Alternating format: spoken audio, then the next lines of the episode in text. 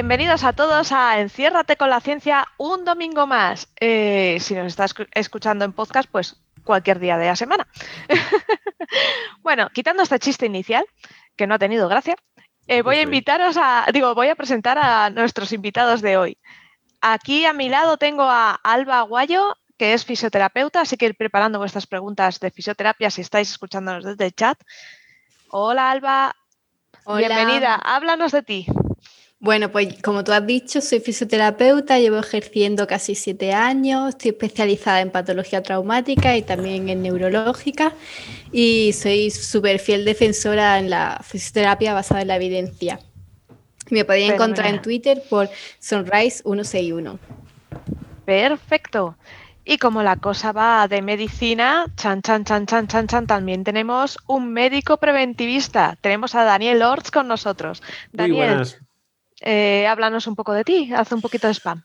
Pues es la segunda vez que vengo aquí, encantado. Em, yo soy médico, estoy especializándome ahora en medicina preventiva y salud pública, que abarca muchas cosas, o sea, que tengo un conocimiento superficial de muchas de ellas. O sea, igual los tendré que remitir a otros que sepan más, pero vamos, tema de vacunas, cambio climático, obesidad, drogodependencias, todo lo que incluye salud pública, incluyendo coronavirus, es, es lo mío. Y encantado de estar aquí.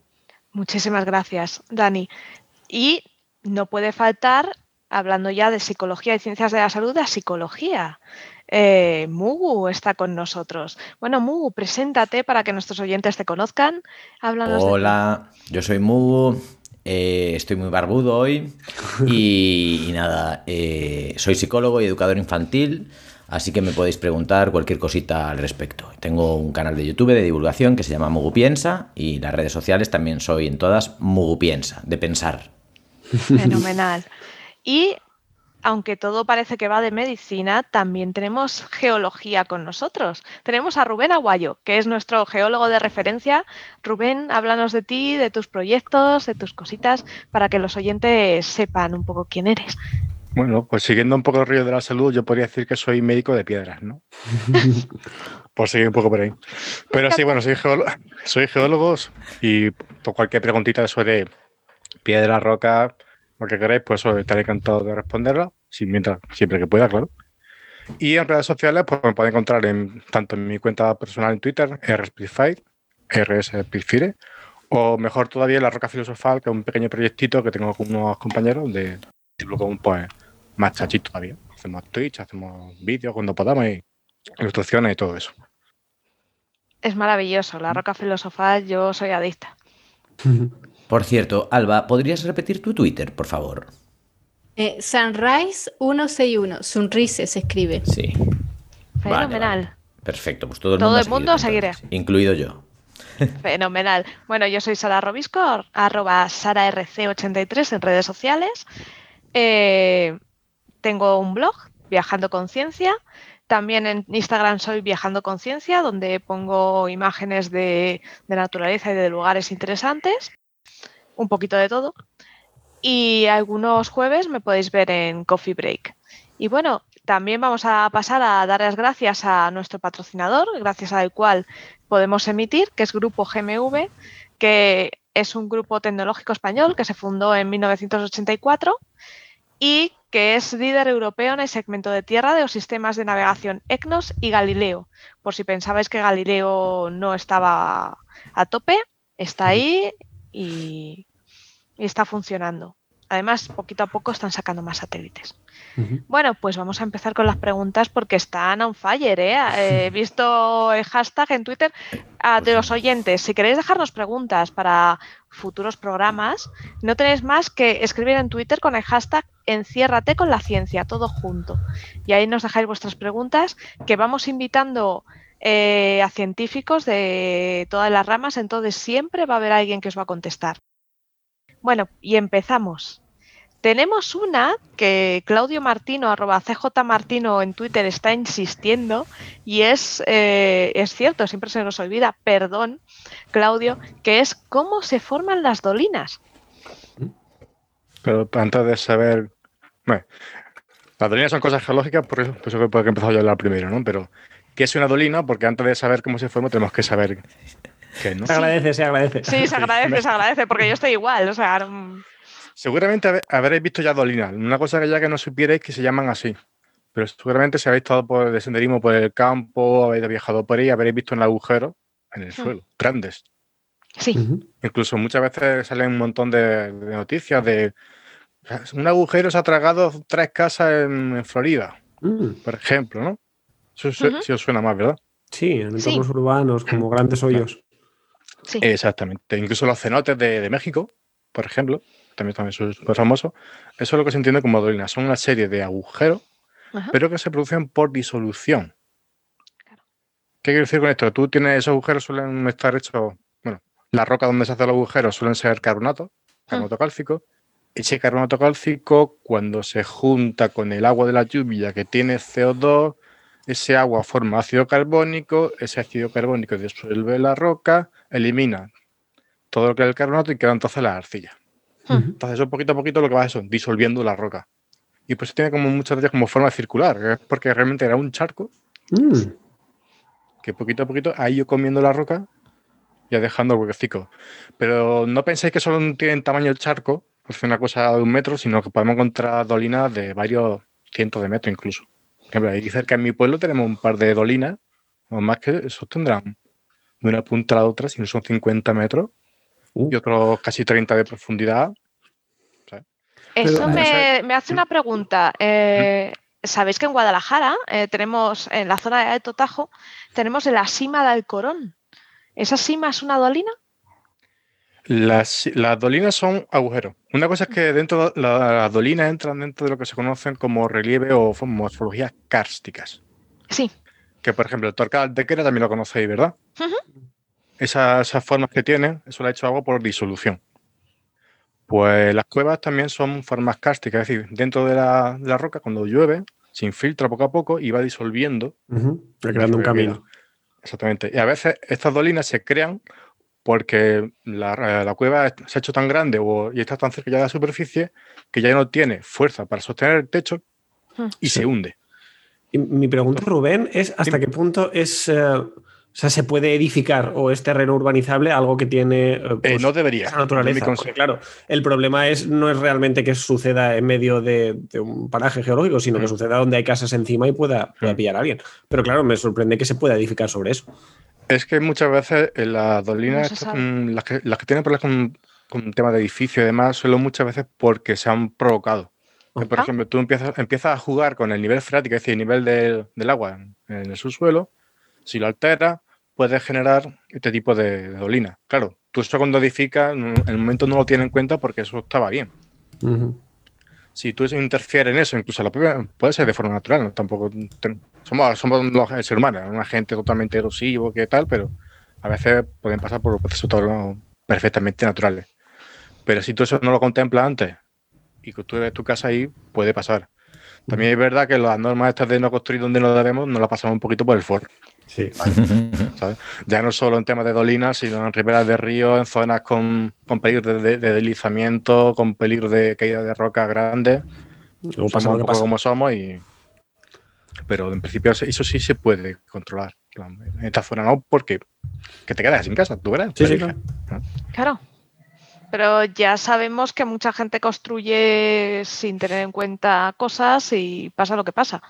Por ejemplo, las inundaciones eh, que afectan a mucha gente porque han construido sus viviendas en zonas de cursos de ríos. ¿no? Mm.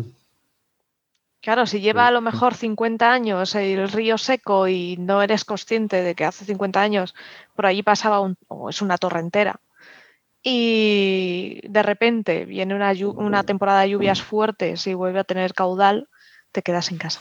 Hay cada idea por ahí. Es que me sorprende cómo a veces el urbanismo crece al margen de las disposiciones naturales del terreno. O sea, Sí, aquí sí, vamos a expandirnos y nos da igual. Ya dentro de 50 años, cuando venga una riada y nos echaremos las manos a la cabeza, pero de momento empezar a construir sin mirar. sí pero lo- el problema de esas cosas es que son recurrentes porque sí es verdad que tenemos eh, lo, lo que se llaman avenidas no de, de esto de inundaciones y demás que pueden tener una recurrencia de esos 50, 20 o 30 años pero que estamos viendo que hay pueblos que cada año se inundan y siempre son los Sí. mismos Sí, eso Entonces, es. eso ya no es un problema de, bueno, de a largo plazo. Hmm. Eso porque a alguien le dio por poner el pueblo ahí y no tuvo en cuenta nada porque es que se le inunda cada dos por tres, no es que sea algo que Lo ocurra peor es que después. de- lo peor es que después las responsabilidades se diluyen. Sí, lo mejor sí. ya no como, está como, el- como el carbonato. Claro, es- Sí, sí, sí. El Una vez ha pasado ya. El concejal de urbanismo, bueno, todo esto, claro, yo trabajo en la administración desde hace 10 años, ¿no? Que es mi trabajo real. Y yo lo veo constantemente, no quiero decir en mi ayuntamiento, ¿eh? pero veo constantemente que, que urbanizan lo que sea, como sea, y después ya no está el responsable que estaba en ese momento. Claro. La responsabilidad se diluye entre la administración, además, ni siquiera entre la persona, y así pasa lo que pasa, vamos. La típica frase de lo sentimos, pero cuando llegamos nosotros esto ya estaba así. Lo Claro, típico, o sea, yo, lo yo típico. no me hago responsable del que edificó hace 15 años. Es que además, no solo eso, es que eh, la responsabilidad se mm, hace tan. o sea, se amplía tanto porque recae sobre la propia administración, ni siquiera sobre la persona. Entonces, el que se tiene que defender en tal caso es el ayuntamiento, ¿no? Que es el responsable de urbanismo, ni siquiera una persona en concreto. Entonces, pues bueno, así pasa lo que pasa. Hay una pregunta por aquí eh, que es muy, muy buena y además están preguntando eh, también en el chat por ella y es, eh, ¿qué opinión tienes, Alba, sobre osteopatía y aquiromancia? Creo que me voy a buscar muchos enemigos con esta respuesta. Venga, venga, venga, venga. A lo mejor buena, ¿no? O bueno, si va- semi- si vamos contra pseudociencia, siempre en mi equipo, ¿eh? Siempre. Siempre. Lo otro, lo otro que A es la ver. quiromancia. Pero si eso es de magos. Quiero La yo supongo. Claro, sea que- la quiropraxia. Quiropraxia. Ah, piromancia, Quiropraxia. piromancia era. El de magos es la piromancia. No, la quiromancia es lo de leer las manos, la fortuna en la mano. No, no, en serio. La sé. Pero Yo creo que se refiere a la, a la quiropraxia. a la qui- Claro. ¿qué es un quiropráctico realmente? Porque a mí quiro me suena a quemar a alguien, digo, Me no pensó sé. No, Piro, no. piro. Claro, claro. Originariamente, la el prefijo Quiros, y esta es un poco la turra etimológica, Quiros viene del centauro Quirón, que fue el que originó la cirugía. Y porque era, tenía la capacidad de curar con sus manos. De ahí viene Quiros, quirujano, Vale. cirujano. Entonces, todo lo que llega con Quiros es de la raíz griega Quiros, que es mano. Wow, Gracias, Dani. Gracias. Bueno, el tema Dale, dale. de la osteopatía, ¿vale? Y a ver qué opina también Dani, ya que lo tenemos aquí. Em, primero hay que diferenciar quién la ejerce, para ver si hay una... eh, lo primero, porque tenemos por un lado los osteópatas, simplemente osteópatas, sin ningún otro título más, que hoy por hoy esa figura no está reconocida a nivel sanitario en España, no hay un- una titulación ni nada universitario que lo respalde, son gente pues, que ha hecho una formación en academias particulares extra, mm, de duración pues puede ir de meses a años, práctica mm, no se sabe, entonces la base ahí mm, científica brilla por su ausencia la mayoría de las veces porque es un temario que se suele centrar mucho en la técnica y no tanto pues la bioquímica, la fisiopatología, eh, la anatomía, todas las bases que nosotros en fisioterapia, por ejemplo, se estudian. Luego, por otro lado, hay muchos fisios que una vez de hacer fisioterapia se especializan en osteopatía. Eh, antes ya ese concepto está cambiando un poquito porque está siendo muy apedreado. Eh, la osteopatía, su respaldo es como que eh, a ti te duele algo, que es una lesión secundaria, porque otra cosa que es una lesión primaria eh, está alterando eso, ¿no? Entonces, por ejemplo, a ti te puede doler el pie, pero el origen está en la mandíbula. Uf, Entonces, eso Claro, no eso es- hay realmente una base anatómica, fisiopatológica y todo que respalde esas conexiones. Claro. Al- algunas cosas sí, pero a otras son demasiado distantes como para que te lo correspondan. Y luego, una de las técnicas muy específicas de la osteopatía son las manipulaciones, o como se dice vulgarmente, de me ha crujido la espalda y me ha recolocado. Mm, Eso es una aberración, o sea, seamos racionales y, Y es peligrosa, un las manif- momento que, claro, así es peligrosa, pero pensamos por un momento que alguien es capaz de cogerte tus huesos y moverlos de sitio, es que es una aberración, o sea, no es nada. Si pudiera hacerlo sería muy peligroso. Da reparo, sí. Entonces, la mayoría de las veces no se hace y eh, es simplemente un efecto pues, por los gases que hay a nivel articular, y por eso produce el, el ruido. Sí, por eso por lo que nos crujimos las articulaciones de los dedos. y Exacto. tal. Y cuando sí que lo hacen, pues como dice Dani, acaba muy mal, ¿sabes? Porque mm, ha roto una vértebra o ha roto algún vaso, entonces es muy problemático. barbaridad. ¿Qué pasa? Que como Ah. la osteopatía eh, eso está siendo últimamente bastante perseguida porque es una pseudociencia, están buscando un poco un respaldo científico. Eh, ¿Qué respaldo científico están buscando? Pues todos los principios de modulación del dolor que se generan a través de la terapia manual. Entonces, ya hay, por ejemplo, algún libro de osteopatía basada en la evidencia y tal. Entonces, me parece bien que busquen una base científica, pero en el momento en que tú dices que el efecto es por modulación del dolor y no porque mueva hueso y tal, estás perdiendo el concepto de osteopatía. O sea, ya te da igual llamarlo osteopatía que llamarlo terapia manual o técnicas manuales, que es lo que mm. hacemos el resto de fisios que no tenemos especialización en osteopatía. Entonces, ya digo, el concepto original para mí sí es pseudociencia. Respaldo totalmente lo que ha dicho Alba, porque al fin y al cabo, cuando hablo con esto con, mis amigos fisioterapeutas, me dice lo mismo, que todo lo que pueda tener de bueno estas artes ya ha sido integrado en la, en la, o sea, en la fisioterapia y realmente un fisioterapeuta bien formado no necesita de otros saberes, otros apéndices, porque ya pues, está especializado. Entonces, yo creo un poco que el futuro es que este tipo de cosas acaben siendo fagocitadas por lo que es la verdadera ciencia, el verdadero fundamento sanitario, que es la fisioterapia. Eh, bueno, en este sentido, yo, por ejemplo, tengo dos ejemplos, ¿no? El fisioterapeuta municipal, que, es amigo mío y que espero que se recupere, que, está pasando por un momento malo, hablando de todo un poco. Él cree que efectivamente la fisioterapia ya engloba absolutamente todo, que no es necesario eh, lo demás. Pero sin embargo, otro amigo, por ejemplo, que tengo fisioterapeuta, él, aparte de fisioterapia, eh, quiso especializarse y aprender más de, osteopatía y también de quiropraxia, que es lo que vas a opinar ahora, me parece. Entonces, bueno, no sé si es por ampliar sus conocimientos mm, o realmente ya debería estar todo integrado en, la fisioterapia, pero él, no hablo desde la ciencia, ¿eh? hablo desde lo que él tenía pensado hacer. Eh, no sé si lo va a seguir haciendo, o sea, no sé si, si, tal, pero bueno, que él es fisioterapeuta y, quiere. O sea que supongo que habrá como en todo, ¿no? Como en todas las profesiones, pues habrá gente que crea unas cosas, que, que crea otras y tal. No sé qué opinas de la, de la quiropraxia, que es lo que te queda, creo. Pues básicamente un poco igual que la osteopatía, que aquí no tienen respaldo legal, no tienen suficiente eh, base científica, el personal que lo ejerce mm, no está realmente en conocimiento del daño que puede causar, yo creo, porque patología médico-quirúrgica y todo eso no lo llegan a estudiar. Y en otros países sí que sé que, es, como una medio rama de la medicina o algo así y que tiene como mm. cierto estudio universitario, pero aquí, por ejemplo, en España no. Entonces, mm, yo no lo recomiendo. Siempre lo he dicho yo, si tú quieres un masaje de un spa porque te apetece relax, tal, mm, yo no tengo ningún problema. Pero, si tú estás buscando salud, mm, no te recomiendo que vaya a ese tipo de profesionales. El concepto del masaje terapéutico ya es y de rehabilitación ya incluye mucha exige una formación mucho más específica. Claro claro, es. que nosotros, por ejemplo, yo cuando me llega un paciente, lo primero que hago es una valoración, ¿no? Yo no hago una técnica al tuntum porque sí, entonces ahí hay un estudio previo del paciente que en la mayoría de los sitios que no hay un estudio de, de fisioterapia no se hacen. Entonces ahí te quitan muchas cosas. Si yo hago una historia clínica y veo que el paciente tiene una osteoporosis súper avanzada, tiene problemas eh, circulatorios y tal, pues no voy a hacer una manipulación, por ejemplo. Y a lo mejor eso en un quiropráctico no te lo encuentras porque ni siquiera son conscientes de que puede haber esas contraindicaciones. Yo solo quiero traer a colación el capítulo de Los Simpson del cubo de basura de los prácticos para que entendáis un poco que hay mucha gente que se los toma mucho a cachondeo. En plan de, bueno, te tiramos contra un, cubo de basura y esto ya es quiropraxia. es que es verdad, ¿eh?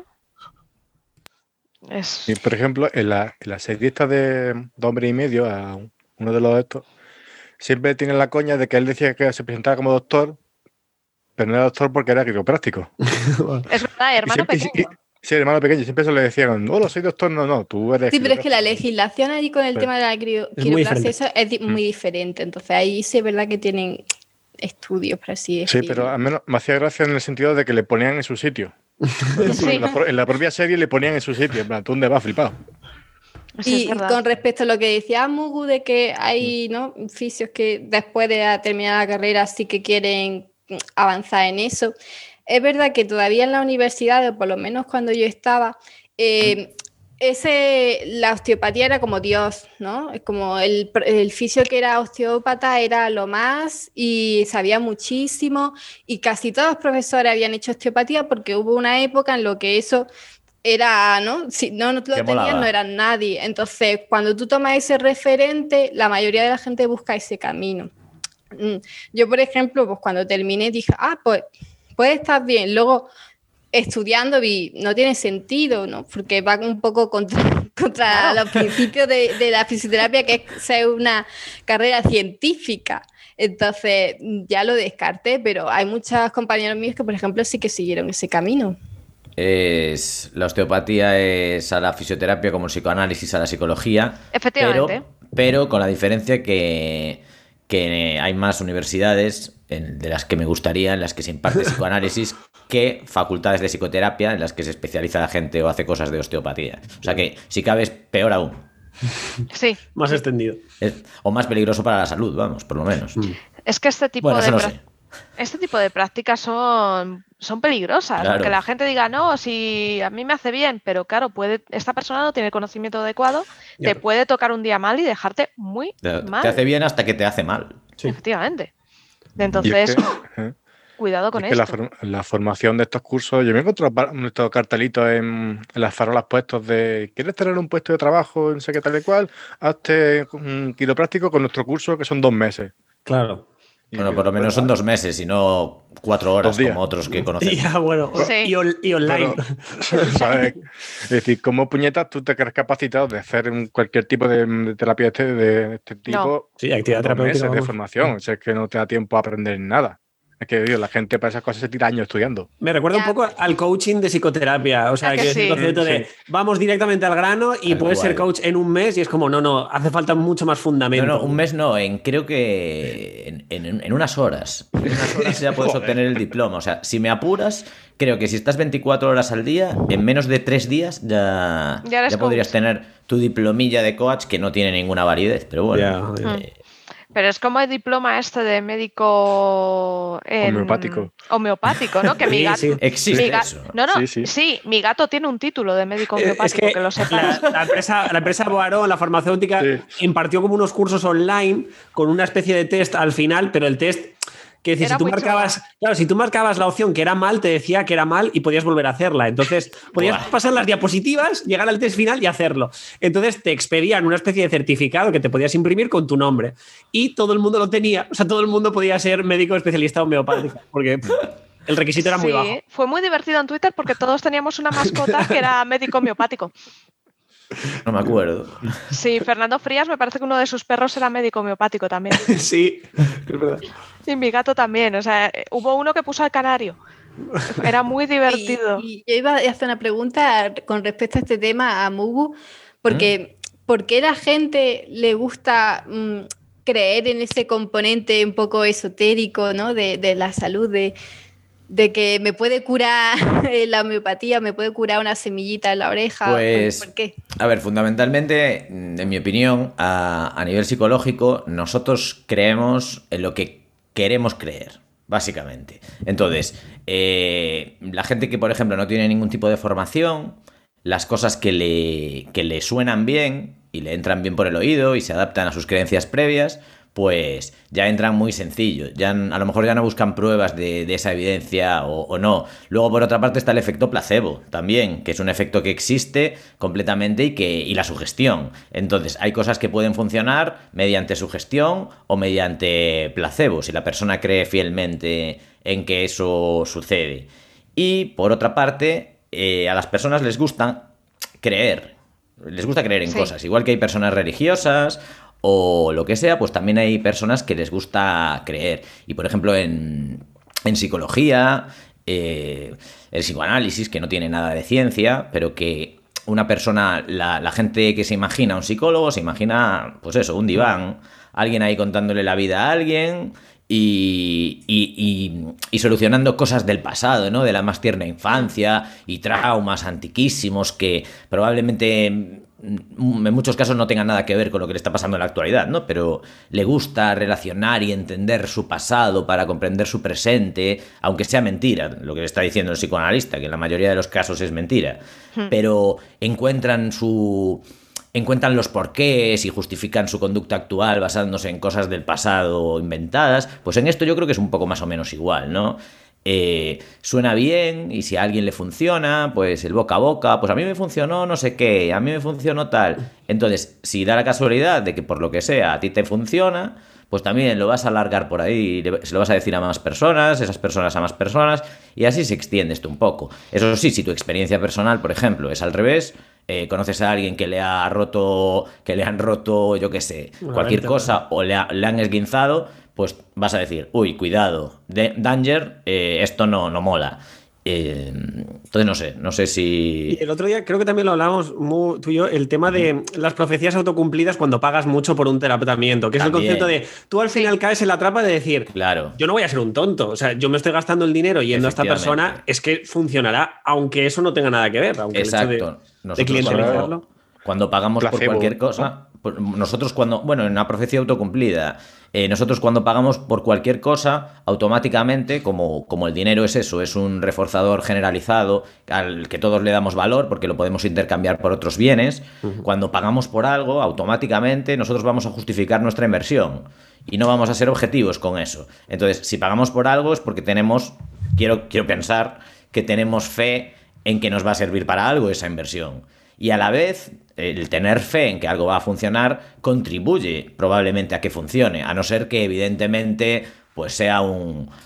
Oye, me, ha roto la espalda, eh, te he pagado y me ha roto la espalda. En ese caso irás a los tribunales o, a donde sea, ¿no? Para denunciar. Pero se lavarán, siempre en estos casos eh, se lavarán. ¿Alguna advertencia extraña? Ya, claro que también eh, sí, pero aunque haya una advertencia. si no está avalado por el tema sanitariamente, tú no puedes pedir responsabilidades. Si tú vas a un o a un quiroplástico o a un. Puedes, puedes. Igual que cuando atropellas a alguien por culpa de ese alguien. Eh, respondes ante la justicia aunque no sea por tu culpa. O sea, cuando tú haces daño a alguien, vas a tener que responder sí o sí ante la justicia. Ya te digo, yo salgo en mi coche, eh, atropello a una persona por culpa de esa persona y me denuncian porque la he matado y vale, será lo que sea, no será un asesinato. habrá, un habrá, un juicio, habrá un tribunal, pero vamos.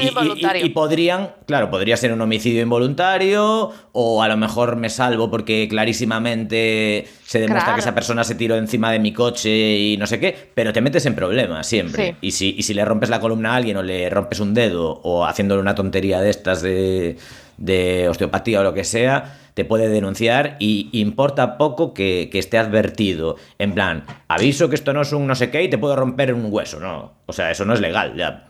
Que en, un, contrato o en unas normas ponga eso. Entonces, se puede responder igual ante la justicia. No... Aunque sea un consentimiento informado, o sea, hay una negligencia médica, aunque, aunque esté incluido dentro de las posibilidades de la operación de que salga mal, si ha salido mal por una negligencia, el médico tiene que responder.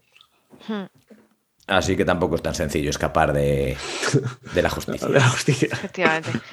Mira, hay una pregunta aquí muy interesante que la verdad es que me hace, me apetece que responda Dani, porque es verdad que mucha gente está hablando de esto. Y la pregunta es de ya no sé quién fui y dice, ¿cuáles son las diferencias entre las distintas vacunas aprobadas para el COVID y respecto a cómo generan la protección contra el virus? Sí que es cierto que yo he escuchado comentarios de personas que dicen, no, no, es que esta es mejor que esta otra porque... Y la gente como que tiene mucha desconfianza y es mejor preguntarte a ti que sabes más de, no, es, es, una muy buena pregunta, sobre todo porque uno entiende que la vacuna es como un único producto, pero hmm. afortunadamente también en el mundo de los farmacéutica existe cierta competitividad que puede ser sana, porque al final se beneficia un poco el consumidor. En ese sentido, que hayan diversas empresas farmacéuticas que hayan convergido en la creación de una vacuna, al final resulta en que haya un par de vacunas muy similares, que también abarata costes y tal, porque ha habido antecedentes bastante problemáticos de, que alguien tenga la patente única de un solo fármaco, por ejemplo, el que sucedió contra la hepatitis C, un, antiviral contra la hepatitis C, que no tenía competidor. Entonces, la empresa farmacéutica tenía la exclusividad de ese antiviral y lo que hizo fue inflar los precios. Des- pero desorbitadamente, porque nadie, nadie podía contestarle. O sea, era como o tienes mi antiviral o, o no tienes nada, porque no, no hay oportunidad. Entonces, realmente hay que entender que, eh, al menos en este, en este ámbito, que existan diversas farmacéuticas que estén utilizando casi siempre las mismas técnicas, el ARN mensajero para crear una Mejor. vacuna, eh, eh, viene muy bien, sobre todo porque eh, cuando, tú echas, em, cuando tú echas la vista a los estudios, eh, a los ensayos clínicos que han permitido la comercialización de esas vacunas, la demostración de que funcionan, los valores de efectividad son muy, muy similares. A lo mejor estamos hablando de un 95 o un 96% en referentes grupos. Entonces, objetivamente, a nivel de, si, por ejemplo, si consideramos, por ejemplo, un analgésico, básicamente quitarían el dolor casi de la misma manera. Es decir, la proporción de reducción de dolor sería prácticamente la misma en diversos analgésicos, lo cual hace que una no sea necesariamente mejor que la otra. Sí que, por ejemplo, tienen otras consideraciones además de la propia efectividad, es decir, eh, la forma de conservarla, es decir, unas se necesitan conservar en mucho más frío y otras en menos, lo cual hace más fácil la logística del transporte.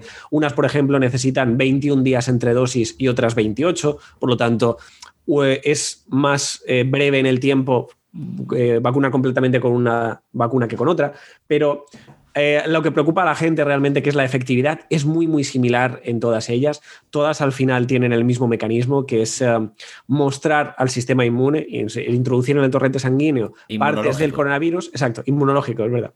Todas tienen un poco el mismo sustrato inmunológico, que consiste en presentar al sistema inmunológico eh, unas partes del coronavirus para que se refuerce eh, la creación de células y de creación de anticuerpos que sirven para esa parte artificial que tú le has enseñado al coronavirus, pero que se corresponde con el ataque que podrían hacer al coronavirus de ser infectados. Por lo tanto, tú les estás entrenando a tus células eh, inmunes para que luego eh, ya estén entrenadas para atacar al, pro- al- al virus de verdad.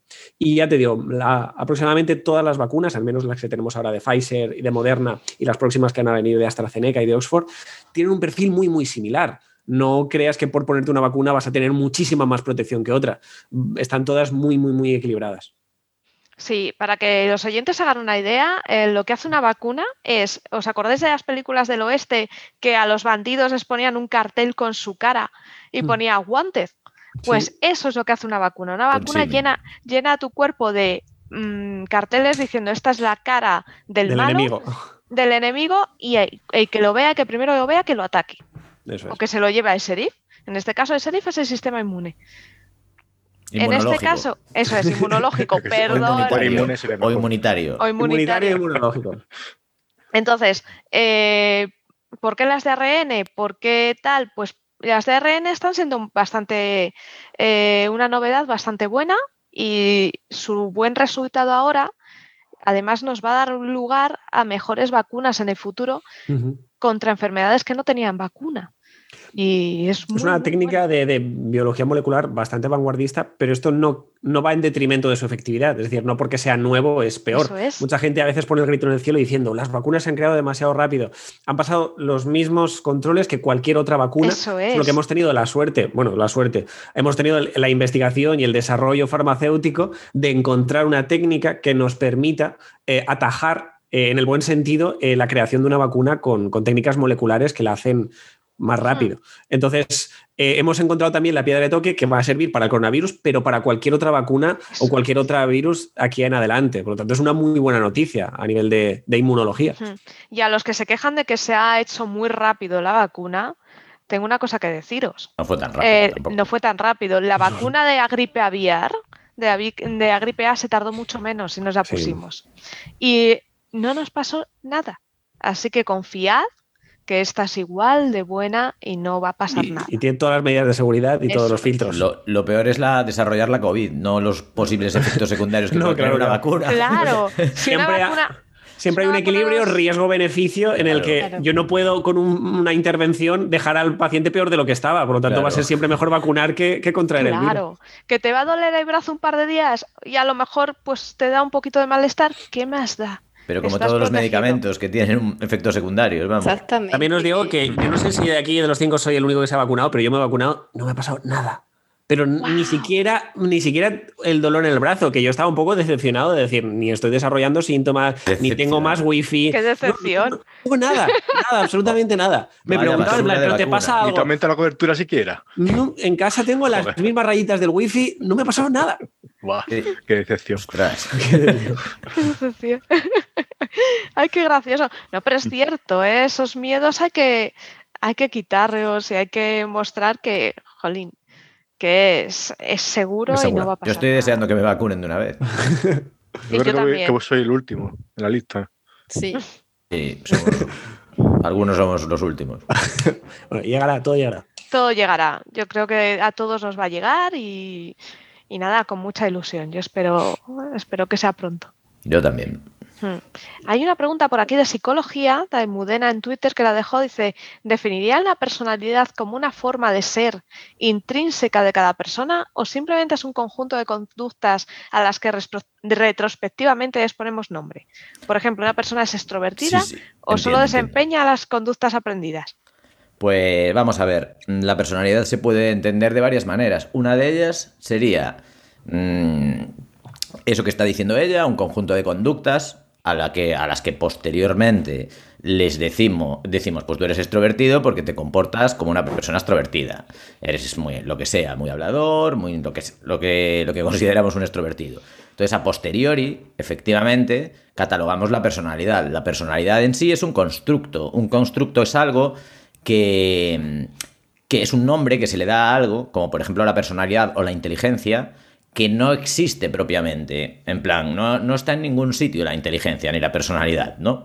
No, no está. O sea, sencillamente, la personalidad. ¿Mi personalidad dónde está? En ninguna parte. Es un constructo que llamamos personalidad a ese conjunto de conductas que luego englobamos en diversos rasgos, ¿no? Por ejemplo, eh, el modelo Big Five, el modelo Arena en español. Apertura de la experiencia, R de responsabilidad, E de extraversión, eh, N de neuroticismo y A de amabilidad.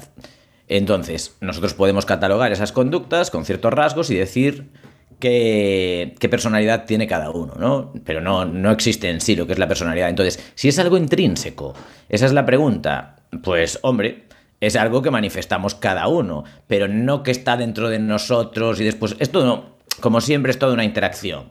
Depende de desde dónde la definas, si la defines desde tus adentros, teniendo en cuenta tu pensamiento, que también podemos considerar que es una conducta privada o no, depende.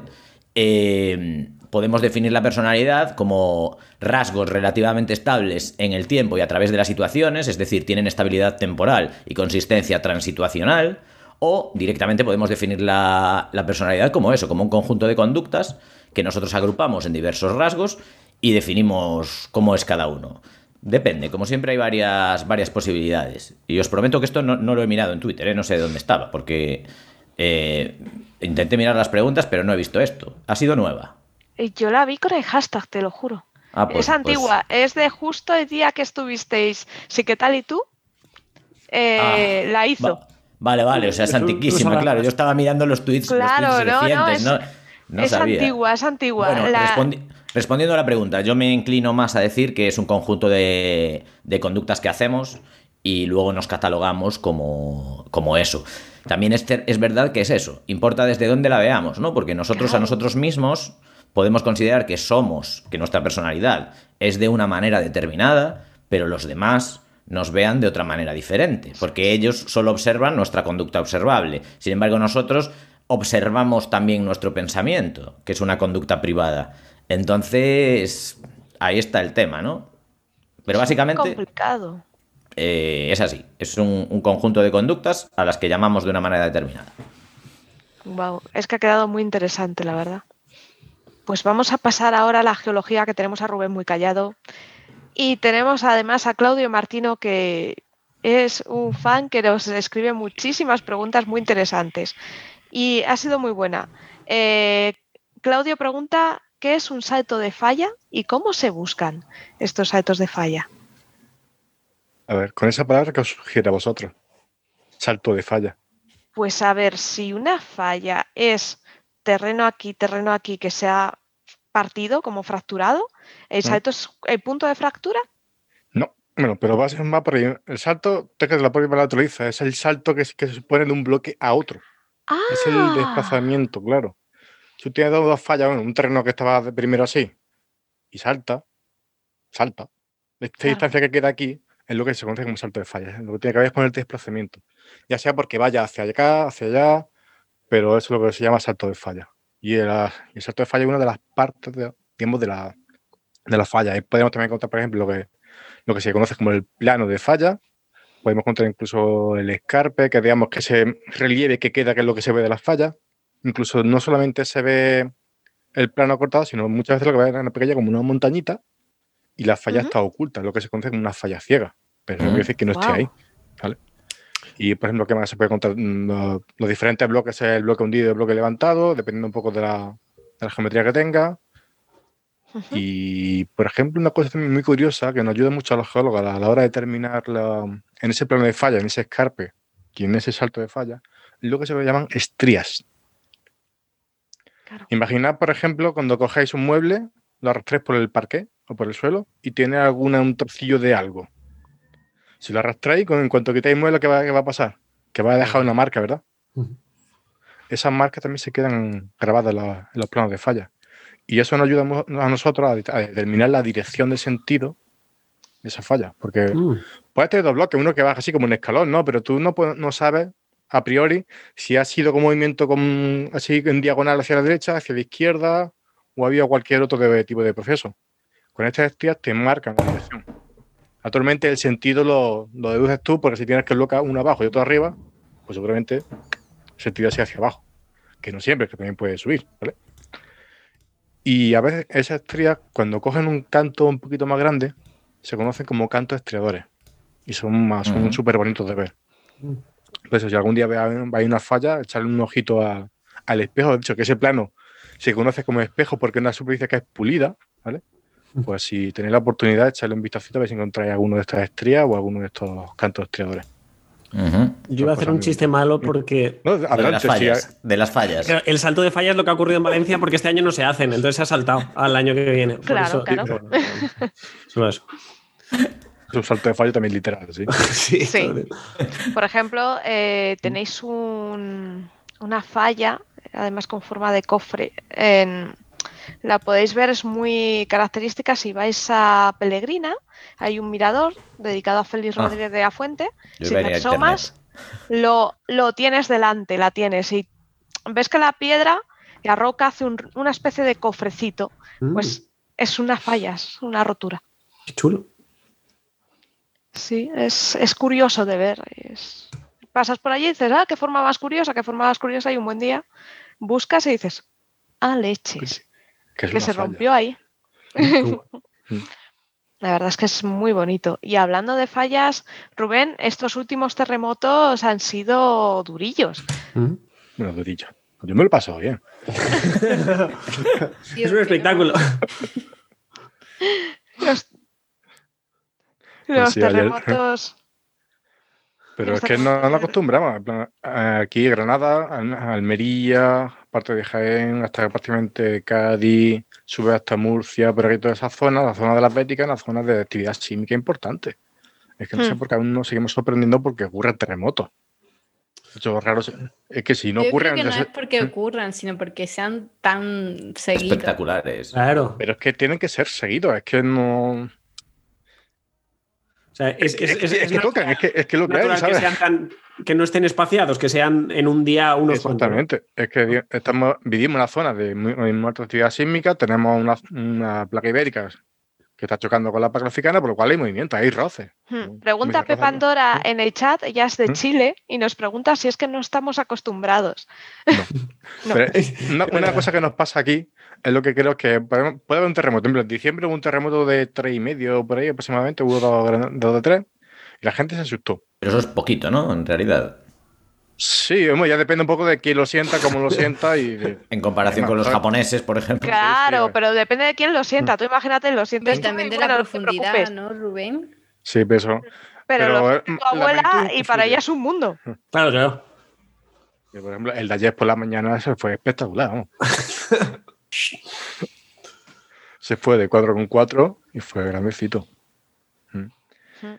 Pero Yo creo que es normal que- que haya terremoto. Que es buen momento para aclarar el tema una vez más, que yo creo que ya lo hemos hecho aquí, del tema de la intensidad y cómo se miden los terremotos, porque hay gente que sigue con la confusión y sigue empleando las escalas antiguas.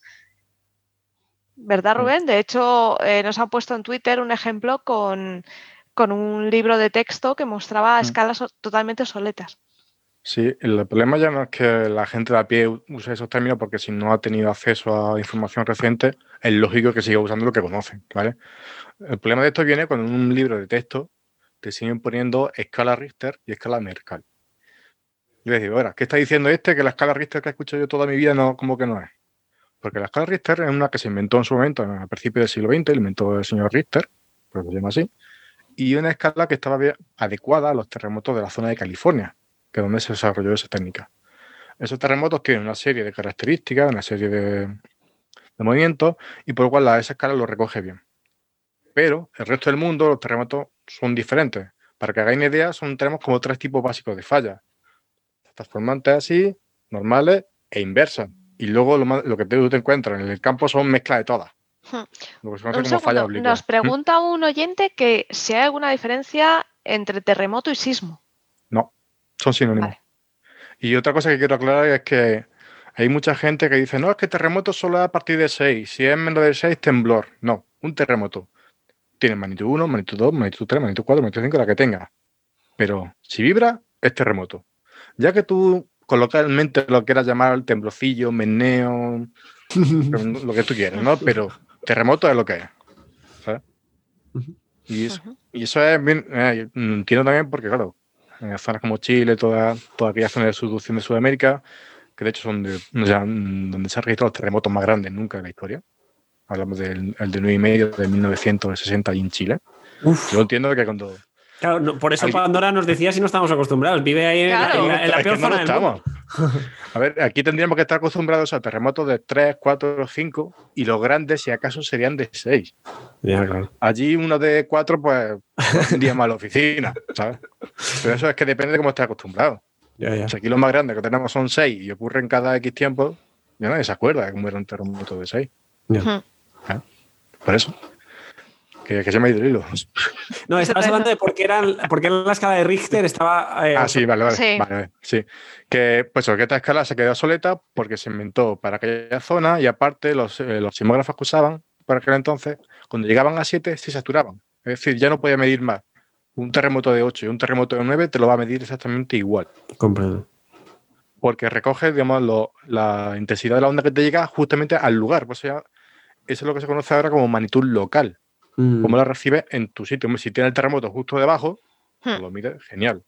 Si yo quiero medir el mismo terremoto que, lo que ocurrió en Granada, por lo que quiero medir, yo qué sé, en Sudáfrica, no puedo usar una magnitud local. Porque allí llegará solamente, si es que llega algo, no hay menos. Tengo que usar lo que, se conoce como la escala de momento, uno, o la magnitud momento. Eso es lo que hace recoger totalmente la energía que se libera.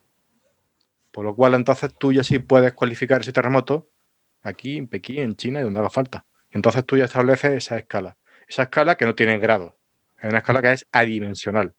Y más que es mucho más sencillo decir terremoto de magnitud 4 que 4 grados, terremoto de 4 grados, la escala Richter. Es más sencillo. ¿Vale? Y luego hay otro, hay varios tipos de escalas más, que dependen un poco del tipo de onda que se recoja para medirlo, pero la básica y la que usamos y es prácticamente infalible, por así decirlo, es la, magnitud momento. ¿Vale? Claro. Y luego está la confusión siempre entre intensidad y, magnitud. Yo entiendo que son palabras que son muy parecidas, mm, también a nivel de, calle, pero en simología o en geología son, tienen conceptos muy diferentes. La magnitud es la energía que se libera y la intensidad es, digamos, el, daño o el efecto que producen tanto en las personas como en los edificios como en el entorno natural. Y esta es una, escala que es un poco más subjetiva. La, la, magnitud la que es. Terremoto si se rompe, con 7 es con 7. La intensidad ya varía, depende un poco de la zona. Por ejemplo, eh, em, aquí estamos todos nubilados con el terremoto de Granada, pero también hubo ayer un terremoto de 6 y pico o 5 y pico en Chile y otro de 7 con algo también en la Antártida. Uf. ¿Vale? ¿Qué, intensidad crees que tiene el terremoto de 7 en la Antártida? Claro, afecta mucho menos. Ahí está. Pero materiales ¿Sabes? quizá, ¿no? Porque también es... Pero es decir, porque no hay gente, no hay construcciones. ¿no? Claro. Si, tú, si tú plantas justamente donde, hay- donde está el epicentro del terremoto, en una ciudad con, con rascacielos, pues seguramente la intensidad hubiera sido más alta. Pero si no hay nadie, eso- si solo afecta a los pingüinos, Claro. Claro. pues tiene intensidad 1. Si un terremoto sucede en un lugar deshabitado, ¿ha pasado? Y no, hay na- y no hay nadie para percibirlo. El problema es que siempre hay algo. Tú- Siempre se nota. Me refiero, tú quizás no estés allí para sentirlo, pero el sismógrafo que tienes puesto seguramente sí lo recoja. Claro. Ya no es solo que tengas que tenerlo ahí, sino en la otra punta del mundo. Los terremotos súper gordos se detectan por toda la. Todo el globo, superficie vaya. terrestre. Sí, Sí. se- es que se dar la vuelta completa. Incluso es que el terremoto este de 9 y medio lo se, sintió en todo el mundo. Hombre, todos los, probablemente todos los sismógrafos lo, lo recogen. Es que Wow. es una, una liberación de energía brutal. ¿no? Pero- Y con la intensidad. Ah, eso. La- también se dice, la intensidad se usa la escala de Mercalli. La escala de Mercalli es la, digamos, el equivalente de la escala Richter para magnitud. Son escalas antiguas que un señor Mercalli pues dice, vamos a poner la escala de 12 grados defendiendo un poco de los, tipos de daños. Actualmente se usan dos, la escala de, de Mercalli modificada, o aquí, por ejemplo, en Europa tenemos la escala macrosísmica europea. Creo que eso, eso la pusieron en el año 98. Mm. Y esa es la página web del, del IGN, del Instituto de Geografía Nacional, te la puedes descargar y puedes ver todos los parámetros que contempla para esa escala. Porque, por ejemplo, un edificio construido con acero corrugado, con no sé qué, no sé cuánto, pues va a aguantar más que un edificio hecho con ladrillo de adobe. Claro. Mm. Aunque el terremoto sea el mismo, ¿vale? Es un terremoto de 7, pues una ciudad de, yo qué sé, me imagino en Sudáfrica que no están tan bien construida por lo que sea, pues ahí puedes tener un terremoto más pequeño con una intensidad muy alta. Pero en Japón Mm. un terremoto de 7 allí no se entera ni Dios. Porque las construcciones están adaptadas para eso. ¿vale? Es una- una cosa que es subjetiva que depende eso, del terreno, de las propiedades del terreno, de las estructuras que haya construido, de la gente, de cómo lo perciba y de los cambios que pueda generar en el, en el- en el entorno. Por ejemplo, lo que decíamos salto de falla, si hay un terremoto muy grande, te puede salir de la nada un escalón allí que antes no estaba. Claro. Y sí había casos de, de que se movía aquello pues dos o tres metros, ¿sabes? Perfectamente. Luego, ¿eh? lo que me alucina es muchos terremotos cuando sale eh, salen cosas hacia afuera, ¿no? Sale agua, sale en el terreno. Ah, pero eso lo dice la liquefacción, dice. Eso, la liquefacción. Vale. Es que no me venía el nombre. Vale, la liquefacción es un proceso en el cual, por ejemplo, en- tú tienes un terreno que es sólido, construyes tu edificio, tu casa, lo que tú quieras, y a tierra sólida, por lo cual no se te hunde. Pero con cierta, mm, si está, por ejemplo, tienes cierta humedad, cierta mm, cercanía del agua de subterránea, en cuanto le metes un meneito, un, en este caso un terremoto, lo que tú quieras, ese que es sólido empieza a comportarse como un líquido. Es un poco el, el funcionamiento de lo que conocemos como arena movediza. Sí, Entonces, claro, ese esfuerzo que antes se está repartiendo en un terreno sólido, pues pierde toda esa fuerza y el edificio se puede hundir. Y ha- ha habido- He visto casos de fotografías de terremotos de, de los edificios no es que se hayan hundido, simplemente es que se han volcado. Porque los- las zapatas de los cimientos de un lado se Han aguantado más, pero las otras no, y han, se han venido hacia abajo. Y aparte que es un terremoto que tiene mucho más efectos. Incluso pueden producir tsunamis, pueden Sí. producir deslizamientos que luego a su vez produzcan tsunamis, pueden provocar caídas de rocas, pueden provocar un montón de daños que son a posteriori. ¿vale? Hacen, en principio, todos los estudios que se hacen de, de esto, de, para prevención de riesgos. Otra cosa, como decíamos antes, sí que le hagan caso o no, pero están, están ahí. Ujú. Wow, es que es impresionante el tema terremotil, perdón por decir wow. Eh, pero sí que es impresionante y luego tengo otra duda, ¿vale? Eh, eh, con el terremoto de Lorca yo me, me ¿Mm? fijé que eh, se notó mucho en ciertas zonas de Madrid, concretamente en aquellas zonas que tienen acuíferos subterráneos, ¿no? Entonces, a la hora de, de la propagación de un terremoto y de notarlo en ciertas zonas, también depende el material sobre el que esté construida, sobre el que Sí. estemos, ¿no? A eso se le conoce como efectos de sitio. ¿vale? Dependiendo de, de la zona en la que esté, la cantidad de material, el tipo de material, la, puede que no perciban nada o puede que la onda original del terremoto se amplifique. Eso pasa, por ejemplo, mucho en, la- en las cuencas sedimentarias. Cuando tú tienes un, un terreno llano, como puede ser en la zona de Granada, que es una cuenca sedimentaria, donde tenemos mm, kilómetros de espesor de sedimento acumulado durante millones de años, eso actúa como altavoz. Llega la onda del basamento, es la roca que está debajo, llega hasta la superficie, rebota, vuelve hacia abajo, vuelve a rebotar con el basamento y empieza a hacer así, taca, taca, taca, taca, taca, y se amplifica. Mm. Y eso, por ejemplo, un caso muy gordo que pasó fue en México. El- creo que fue el terremoto de Loma Prieta, o no me acuerdo exactamente de la zona, pero hubo un terremoto por la zona de México, mm, fuera de, de lo que, vi- lo que viene, viene siendo la Ciudad de México. Pero un terremoto que ahí fue normal, sería de magnitud- magnitud 7 o por ahí, una- bueno, normal para. Normal. Aquí, Claro, normal para ellos. aquí no. Aquí en España una magnitud 7 no deja ni el apuntador. Buah, estamos hablando de eso todo un año. Sí, sí. Pues, por ejemplo, en, en la zona donde estaba el epicentro no fue tan, tan intenso, pero la zona de Ciudad de México, que está también construida sobre también varios kilómetros de sedimento, actuó como un Mm. altavoz, Vaya. amplificó tanto la señal que valió pardísima. Wow. Todo eso estudio a la hora de hacer construcciones también se tienen en cuenta. Bueno, hay estudios de geofísica que se, que se cargan a hacer ese tipo de cosas. Pero es, mm, es una cosa a tener en cuenta. Pero yo también entiendo, igual que cuando antes hablábamos de que, lógicamente, eh, mm, este está feo edificar o es peligroso edificar en lugares diferentes, entiendo que es más inmediato medir la calidad del suelo, pero no tanto, porque requiere de unos medios más tecnológicos, saber si estás en una falla o en una placa tectónica o en una zona de actividad sísmica, porque lógicamente Japón tiene una gran historia y Japón ya lo sabe, pero me imagino en 1600 que se construye una ciudad sin, sin tener ni idea de sismografía, ni de terremotos, ni de nada. Pero, por ejemplo, quizás quizá las ciudades de Estados Unidos, que son más recientes y bueno, porque no tienen ese conocimiento de la Tierra, pero la gente que lleva viviendo en Europa sabe cuáles son las zonas donde hay terremotos. Las conoce. Aquí en Granada hay terremotos, paleoterremotos desde hace cientos y miles de años. La gente Mm. que estaba aquí ya lo ha sufrido. Ya saben que aquí este tipo de cosas pasan. Por lo Mm. cual, ya ahí sí tenemos, digamos, que ese background mental de Claro, que, hay cierta cultura de que esto ocurre cada cierto tiempo. Por ejemplo, si tú eras cuando se puso toda la colonización de Estados Unidos, allí nadie tenía idea de lo que estaba pisando, Sí. yo entiendo que sí les pilló un poco en braga. Claro. Porque es una zona que no conoce, que nadie, que no ha vivido nadie allí, o la gente que vive te la has cargado, así que tampoco te lo puedes contar a ti. no hay registro. Un ejemplo de esto que comenta Dani sucedió en Alcalá de Henares en la época de los romanos. La ciudad de Complutum, en Alcalá de Henares, que podéis visitar sus ruinas, estaban los arqueólogos trabajando y vieron, se dieron cuenta de, oye, ¿por qué las losas grandes están partidas por la mitad? Y estas fracturas no son normales. Aquí hay un muro que se ha caído de una forma muy rara Mm, y llamaron a la gente del Instituto Geominero. La gente del Instituto Geominero, al ver aquello, dijeron, o o empezaron a cavar una trinchera, encontraron una, una rotura, una falla, y dijeron, señores, aquí ha habido un terremoto muy gordo. wow. Se vació la ciudad después del terremoto. Historia. Sí, bueno, pues estuvieron buscando porque dijeron, eh, la falla que encontraron, dijeron, vale, esto fue provocado por el terremoto, este desplazamiento. Eh, se, han- se encontraron restos de licuefac- licuefacciones también.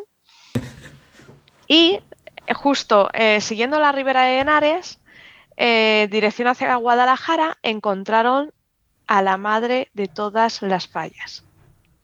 Mira, Estamos siguiendo hablando, siguiendo el hilo. Y claro, eh, esto es muy reciente, o sea, esa falla no sabíamos que existía, si no llega a ser por esos arqueólogos que vieron Por esas losetas que, que nos chivaron. esas losetas que, y claro, eh, se supone que en esa época hubo un terremoto espectacular. Qué guay. Qué curioso. Pues lo que claro, estudia Embro, la, la paleosismología, que se vale tanto de, de cosas de geología, de, de, mm, tipo de falla, lo que, cualquier corte, cualquier prueba que eso, incluso también se apoya mucho en, en tema arqueológico porque al fin y al cabo está registrado. Y te puede ayudar mucho, por ejemplo, a datarlo. Yo puedo saber que hay un terremoto hace 2.000 años, pero 100 arriba, 100 abajo, y para catalogar, por ejemplo, la intensidad de ese terremoto, tenemos que tirar de, de arqueología. Para eso que- es. ¿Qué pasó? Es que Interesante. Es súper. El tema terremotos es muy interesante. El tema de la tierra, de cómo se mueve, cómo actúa, me parece una pasada. Claro, una sobre todo porque en la comparativa de las, las edades históricas del hombre respecto a las edades geológicas, pues por supuesto, nosotros hemos vivido un- una ínfima fracción de tiempo respecto a todo lo que ha podido pasar. Entonces, ha habido terremotos con los romanos, con los fenicios, con los babilónicos, o sea, forma parte de, de nuestra, de nuestra historia como seres humanos. Y para mí todo eso es Holoceno. Claro, o sea, todo Para eso Rubén es, es ayer. es, es un mínimo paréntesis. Ayer, eso sí, esta Ayer. mañana, ¿sabes? Es que, es que es buenísimo. Claro. Y continuando con la geología, Entropía 437 dice, Rubén, ¿es posible revertir la subsidencia causada por la explotación de los acuíferos? Creo que va a ser mejor que explique primero qué es subsidencia, ¿verdad? Sí, porque yo estoy ahora Sí. mismo diciendo, ¿qué narices es eso? Vale. O sea, La, subsi- la subsidencia dentro de la geología engloba varios conceptos, pero básicamente lo que quiere decir es un, un hundimiento. vale. Ya sea por, por temas tectónicos, o en este caso porque tú le estás quitando ese agua debajo, que al fin y al cabo rellena un espacio, que si se lo quita, se hunde, ¿no?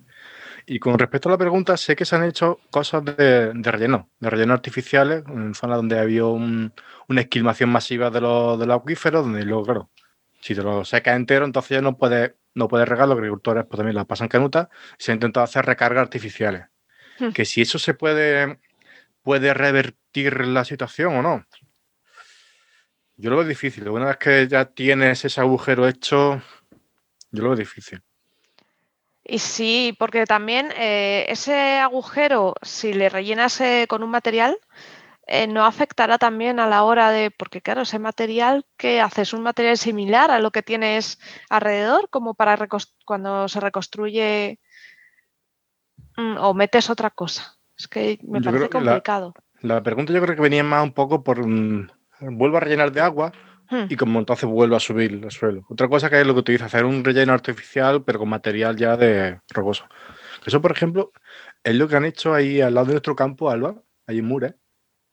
Una de las, tenemos una, una cañadilla que pasa cerca de nuestro olivo Hmm. y el vecino de al lado tiene hecho un relleno artificial con material. Lo que ha hecho ha cogido rellenar una ribera, un barranquito que había allí y lo ha rellenado de material parecido. La cosa es que eso se nota, de que hay un parche que han puesto ahí. Y una de las cosas que yo cuando hablo con mi padre de, mira, esto es lo que han hecho aquí, pues que al ser un terreno que no está consolidado, ¿vale? Lo hayan pasado nada más con máquinas, hayan estado paseando por ahí, pero eso no tiene la consolidación que tiene el paso del tiempo. Por lo cual, el día que haya una riada gorda, Mm. Eso se hunde. pues puede, puede que, se, que más de un olivo se lleve. Es que es complicado. Mira, comenta Mar Miguel Ángel, dice, la cueva de Nerja tiene una columna partida por un terremoto, dice, no sé cuál. Y el obelisco de la Torre de la Merced, también en Málaga, está partido por el terremoto de 1865. ¿Ese no es el mismo terremoto El de Lisboa, de eh, 1755, que, a lo- que sí. Cuyo tsunami asoló Lisboa? Sí, Lisboa, Cádiz y gran parte de la costa. Ostras. Eh, Sí, sí. eh, de hecho, yo no tenía conocimiento de aquel terremoto hasta que no visité la ciudad de Lisboa. Porque cuando la visitas tiene muchas placas conmemorativas y te explican mucho sobre lo que pasó, sobre cómo se asoló la ciudad, cómo la barrió por completo. Uh. Ah, Sobre todo el barrio, eh, no sé si lo sabéis, Lisboa está compuesto de dos barrios, un barrio bajo, un barrio alto, y ese desnivel tan brutal que tienen lo, lo subsanan con, el, con, el con un elevador para que la gente que va paseando por una calle y quiere ir a la calle de arriba se suba. Es como un ascensor gigante. Hola. Es, es curioso y luego eh, otras zonas, en lugar de un elevador, tienen cuestas muy empinadas y por eso tienen esos tranvías que más que tranvías recuerdan un poco a los em, funiculares. Sí. Ostras, que me llena. Y ese desnivel, eh, Rubén, fue eh, siempre ha estado ahí o no sé si fue producto del tsunami. Pues no tengo ni idea porque no está en Lisboa. no Ah, pero bueno, Yo también quería ir a Lisboa. Lo que pasa es que, bueno, hay una pandemia o así. Sí, está la cosa sí, complicada. sí, sí, sí, sí. Yo solo fui a ver a los Guns N' Roses, así que tampoco. Bien aprovechado. No lo sé. Sí que seguramente sí tenga que ver. Porque ya es interesante. antes. Es que no lo sé, la verdad. es muy interesante el tema de eso de, pero ese terremoto eh, que asoló toda esa zona, ese tsunami, ¿de qué vino? ¿De un terremoto anterior que se produjo en la península o fuera? No, no, no. Ese terremoto tuvo lugar en mitad de- del Atlántico. Oh. Ese, ese terremoto, como dije, creo que lo dije la otra vez, tiene que ver con las fallas transformantes que dividen un poco la, la corteza.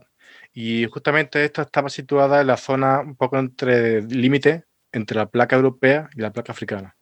Por lo cual ahí tenemos bastante roce. Y aquello fue un terremoto de 8, 8 y 8 y poco, creo que fue. Y claro, eso genera un tsunami bastante importante. Claro. Es que, Es que, digo, es que solo la, costa de la costa atlántica es la, la solo entera. Incluso en Cádiz, además, que pasó una cosa muy curiosa, que se dio reflexión. Eso, esto que he contado de, lo, de la, del efecto de sitio, la amplificación de la señal, Sí. la, la, la vía de Cádiz, por la conformación geométrica que tiene, actúa también como una parábola. Por lo cual, cualquier Uh. onda que entre se amplifica, Rebota. rebota, crece, entonces por lo cual llega con más efecto todavía, con más daño a la costa. Uf, Tener todas esas cosas que tenerlas muy en cuenta a la hora de construir, porque y a la hora de, de establecer protocolos de riesgo de, para ver qué claro, se- qué de se hace en caso de, emergencia. tsunami, ¿no? Yo ya, ya te digo, las inundaciones, por ejemplo, que hay por el sur de España, mm, las sigo sin comprender. ¿Por qué no ponen más alcantarillado? Ya, es verdad, hay, hay una deficiencia de infraestructura de Todos los años pasan, hay alguna riada o hay algún sí, desastre. algo torrencial que se lo lleva todo por delante, que se inunda. Ujú. Ya Sí lo que- hablamos hace poco, decía Anabel eso, que no salía, económicamente no salía rentable invertir Claro. en eso, que era más fácil pagar los daños. Qué desastre. Pero es que es un desastre, es que no se puede permitir que se construya en zonas así, ¿no? Por ejemplo, en Toledo se quiere construir en lo que es en la orilla del Tajo, en la, el, pero no, en lo que es en la zona de inundación del Tajo. ¿Y Que qué si haces ahí? allí una piscina, sí.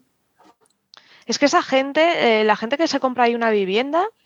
Claro, pero este, este es no como consciente Benidorm de- y la primerísima línea de playa, que es como si puede ser muy atractivo, pero, pero no es práctico, no es funcional y vas a tener mil más problemas que, que el hecho de despertarte y ver el mar. Sí, pero a lo mejor se te hunde la casa.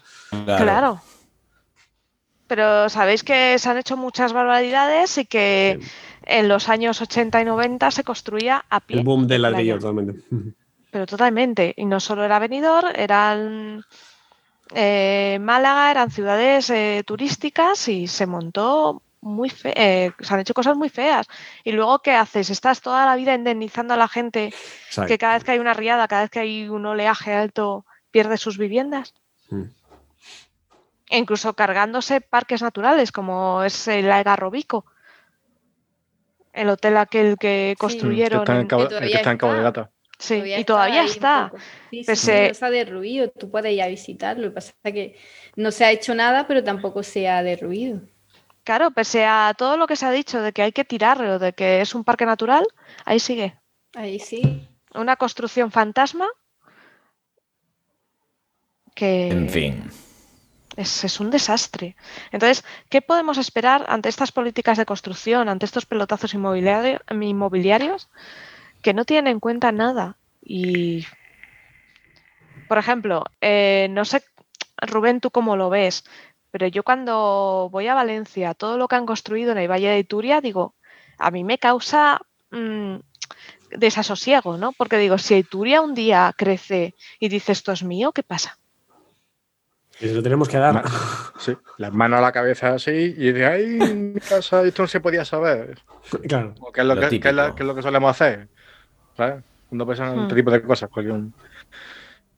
Pero que pasará, pero es que, claro, tú eras qué haces. Y el, y el, y el problema de todo esto es que el político que se compra la casa allí no tiene culpa de nada, porque Claro. él tampoco sabe, mm, encuentra allí la casa más barata o le gusta el sitio, pero si no hay una ordenanza que no lo, que no lo obligue, o que lo obliga a no construir ahí o no comprar esa casa allí, pues no la compra. Pero claro, si tú se lo permites, la responsabilidad nadie- es que- Claro, si Bueno. tú no informas primero, si tú no cuentas... claro, a ver, También las personas, eh, yo os lo digo desde mi experiencia, desde la administración, las personas se informan en general muy muy poco, la gente suele ser bastante vaga y más en este tipo de cosas porque los documentos administrativos no son precisamente sencillos para, para el ciudadano común, están en un lenguaje bastante enrevesado y jurídico, entonces pues también es normal que las personas no estén bien informadas, pero hay muchísimas cosas que sí están publicadas, que sí están al acceso de cualquier ciudadano, en ordenanzas, en lo que sea, eh, lo que pasa que la gente pues no, no lo comprueba. Y si no se lo dices claramente, pues...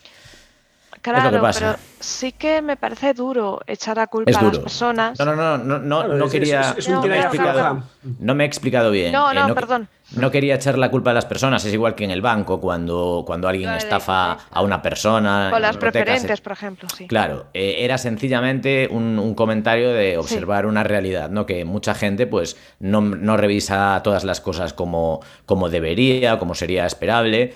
Y sencillamente, pues para concienciar un poquito que aunque cueste un poquillo, hay que leer y hay que intentar leer, leer todos los contratos e informarte de todo lo que puedas antes de, adqui- de adquirir un bien y todo este tipo de cosas. Que por leer nadie se va a morir en principio, a no ser que se olvide de comer y de beber durante varios días y de dormir.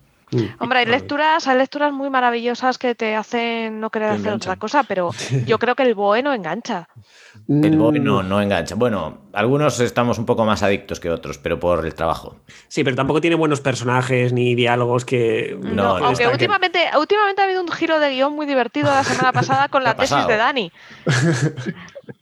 Fue el momentazo. Pues una salió el temario en el BOE de, una, ¿La de unas de oposiciones y ponía en uno de los, de los temas que entraban en la tesis ponía eh, metales de hierro y otro y metales de no sé qué. Y, y- y ¿Vale? Y entre, sí, y entre paréntesis, la tesis de Dani. La tesis Ostras. de Dani. Esa Y es para el siguiente capítulo. Y se publicó tal cual en Eiboe. Claro, la gente se echó las manos a la cabeza. Documento Eh, oficial del Estado. No puso. Ya, es que eh, se ve hay mucho que. incompetente también. Claro, dicen. Pero bueno, o sea, estamos diciendo que esto va para un tal Dani eh, y tiene la plaza ya asegurada o cómo va esto. Y Pero no, luego no. salió el tal Dani diciendo que no era para él la plaza, que ahora estábamos a gusto en Alemania. Sí, sí.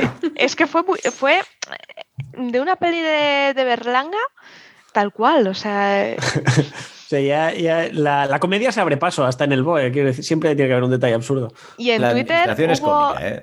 Sí, hubo alguien muy simpático que se creó una cuenta que era la tesis de Dani.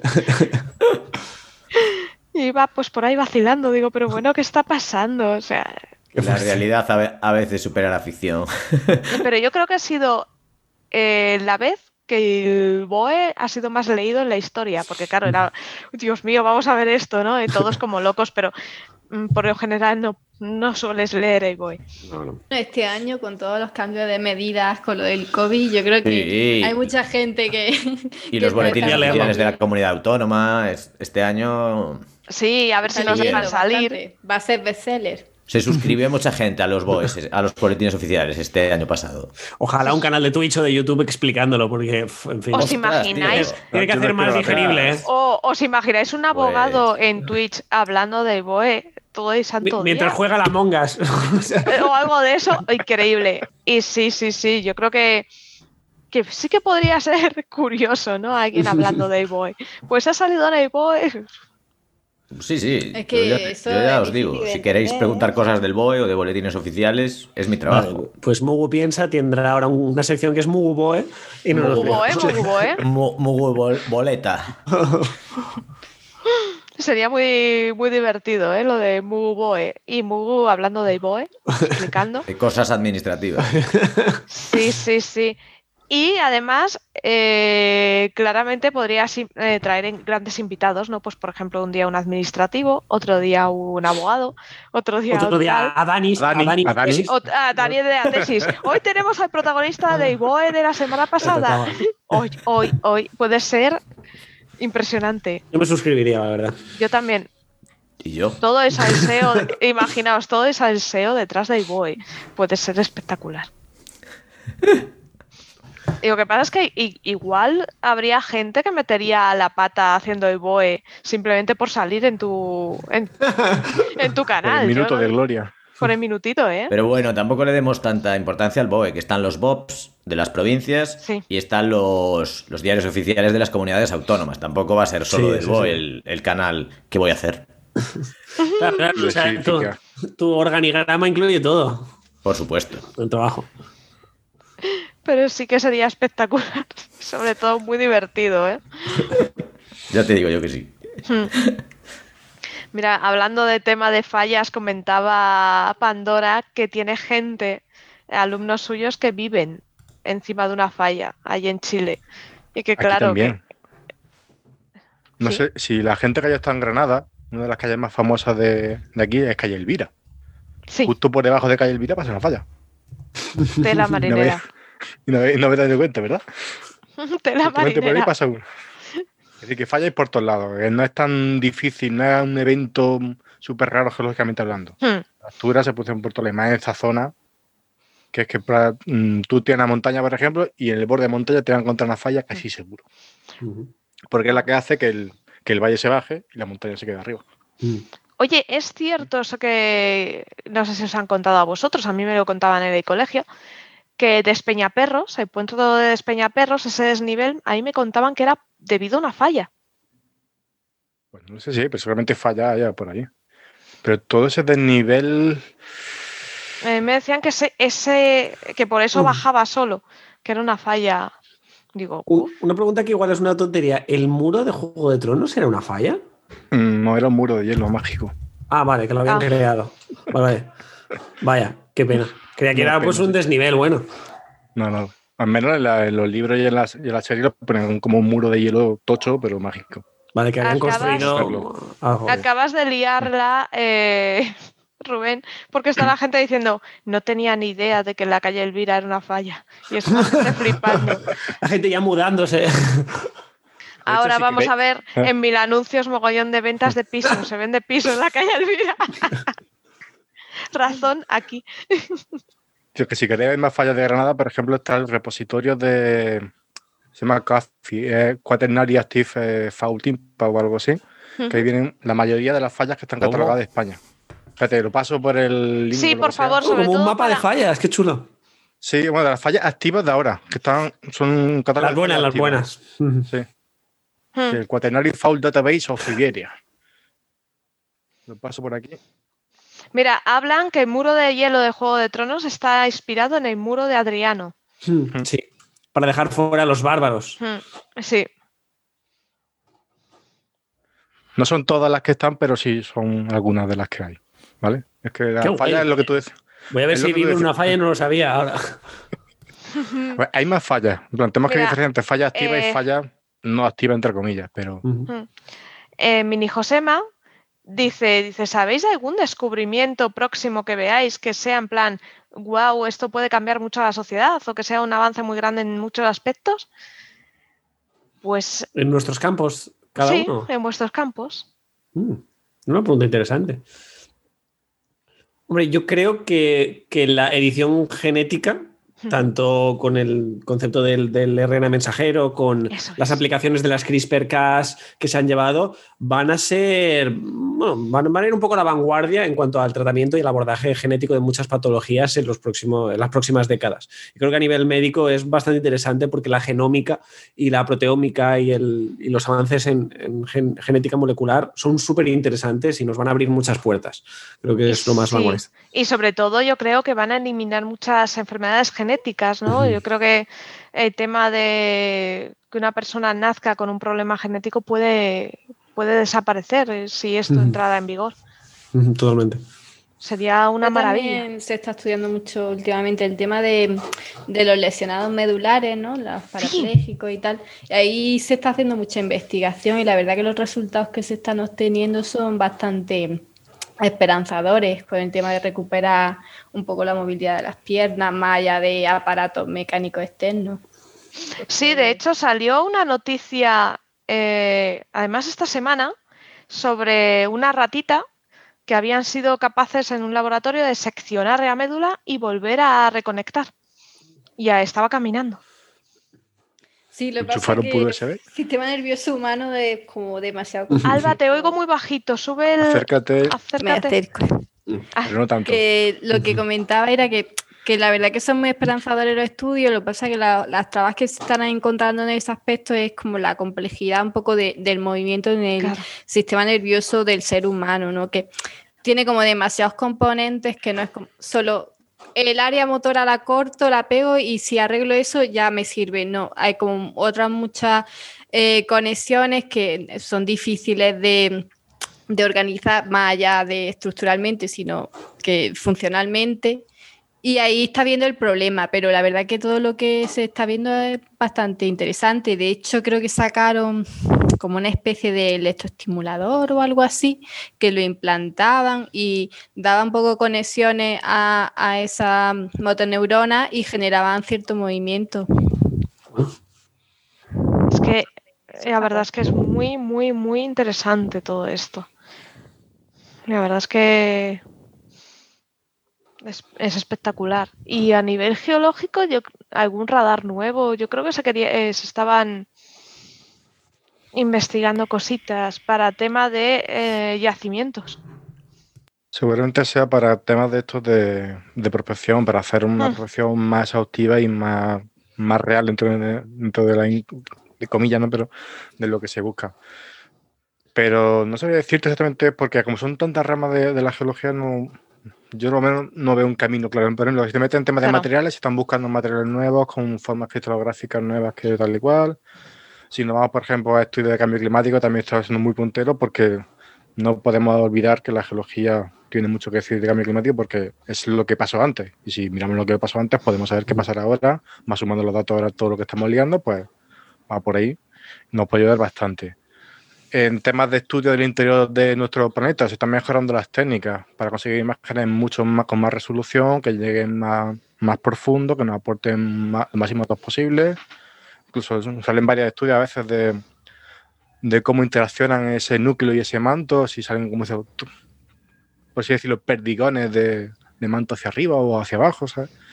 Incluso también ya si nos vamos al espacio, también se están mejorando las técnicas para hacer prospección geofísica los planetas nuestro sistema solar. De hecho, la geología aeroespacial está teniendo ahora un momento álgido maravilloso, sobre todo ahora con todo lo que nos estamos consiguiendo traer de los asteroides, es entre otras cosas, ¿no? También se Mm. está haciendo experiment- eh, eh, experimentos geológicos en Marte, es una maravilla. Eso que no se olvide la gente, todo lo que implique roca geología, sea en la Tierra o sea en Marte. Claro, Pues, pues en psicología, la verdad, eh, yo creo que vamos a descubrir muchas cosas cuando se terminen de hacer estudios, un montón de estudios que, que se están haciendo acerca del comportamiento de las personas en esta pandemia. O sea, est- estamos, o sea, bueno, estamos, yo no, yo no estoy haciendo ningún estudio al respecto, ¿no? Pero eh, se están haciendo un montón, un montón. Entonces, desde la psicología social o desde, desde la psicología va a haber, yo creo que, que resultados interesantes. Ahora mismo no podría resaltar ninguno grandilocuente que haya salido, pero, pero hay que, habrá que analizarlos cuando pasemos toda esta situación porque hay muchos, muchísimos, y yo creo que, que se va a aprender bastante de comportamiento humano en, por esta pandemia. Hmm. Mira, preguntan por aquí, ¿qué son las ¿cómo son las formas cristalográficas nuevas? Dice, desarrolla, por favor. Desarrollar poco, porque aparte de que la Y te lo pregunta un geólogo, ¿eh? Sí, Sí, claro. sí, sí, sí, sí. Sí, quizá con lo de formas cristalográficas no sea la mejor forma de expresarme, seguramente. Hmm. Pero con eso lo que, quiero decir o me refiero es que están haciendo estudios nuevos en base de, de- de la criptografía. No es que estén sacando formas nuevas con organizaciones nuevas, ni nada. Simplemente que leí algo, creo que recordar algún artículo que están haciendo ese tipo de estudios, pero no, no puedo precisar más porque es que ni me acuerdo. Claro. Más yo la mine es una cosa que, es que no, se me atravesó mucho en la guerrera y, y, lo- y la tengo en la cruz puesta así. Mira, preguntan también qué opináis so- sobre el deep, eh, deepfake de Lola Flores para el anuncio de Cruzcampo. Ah, no lo he visto. Pues han cogido la cara de Lola Flores y Lola Flores hace el anuncio, una persona fallecida.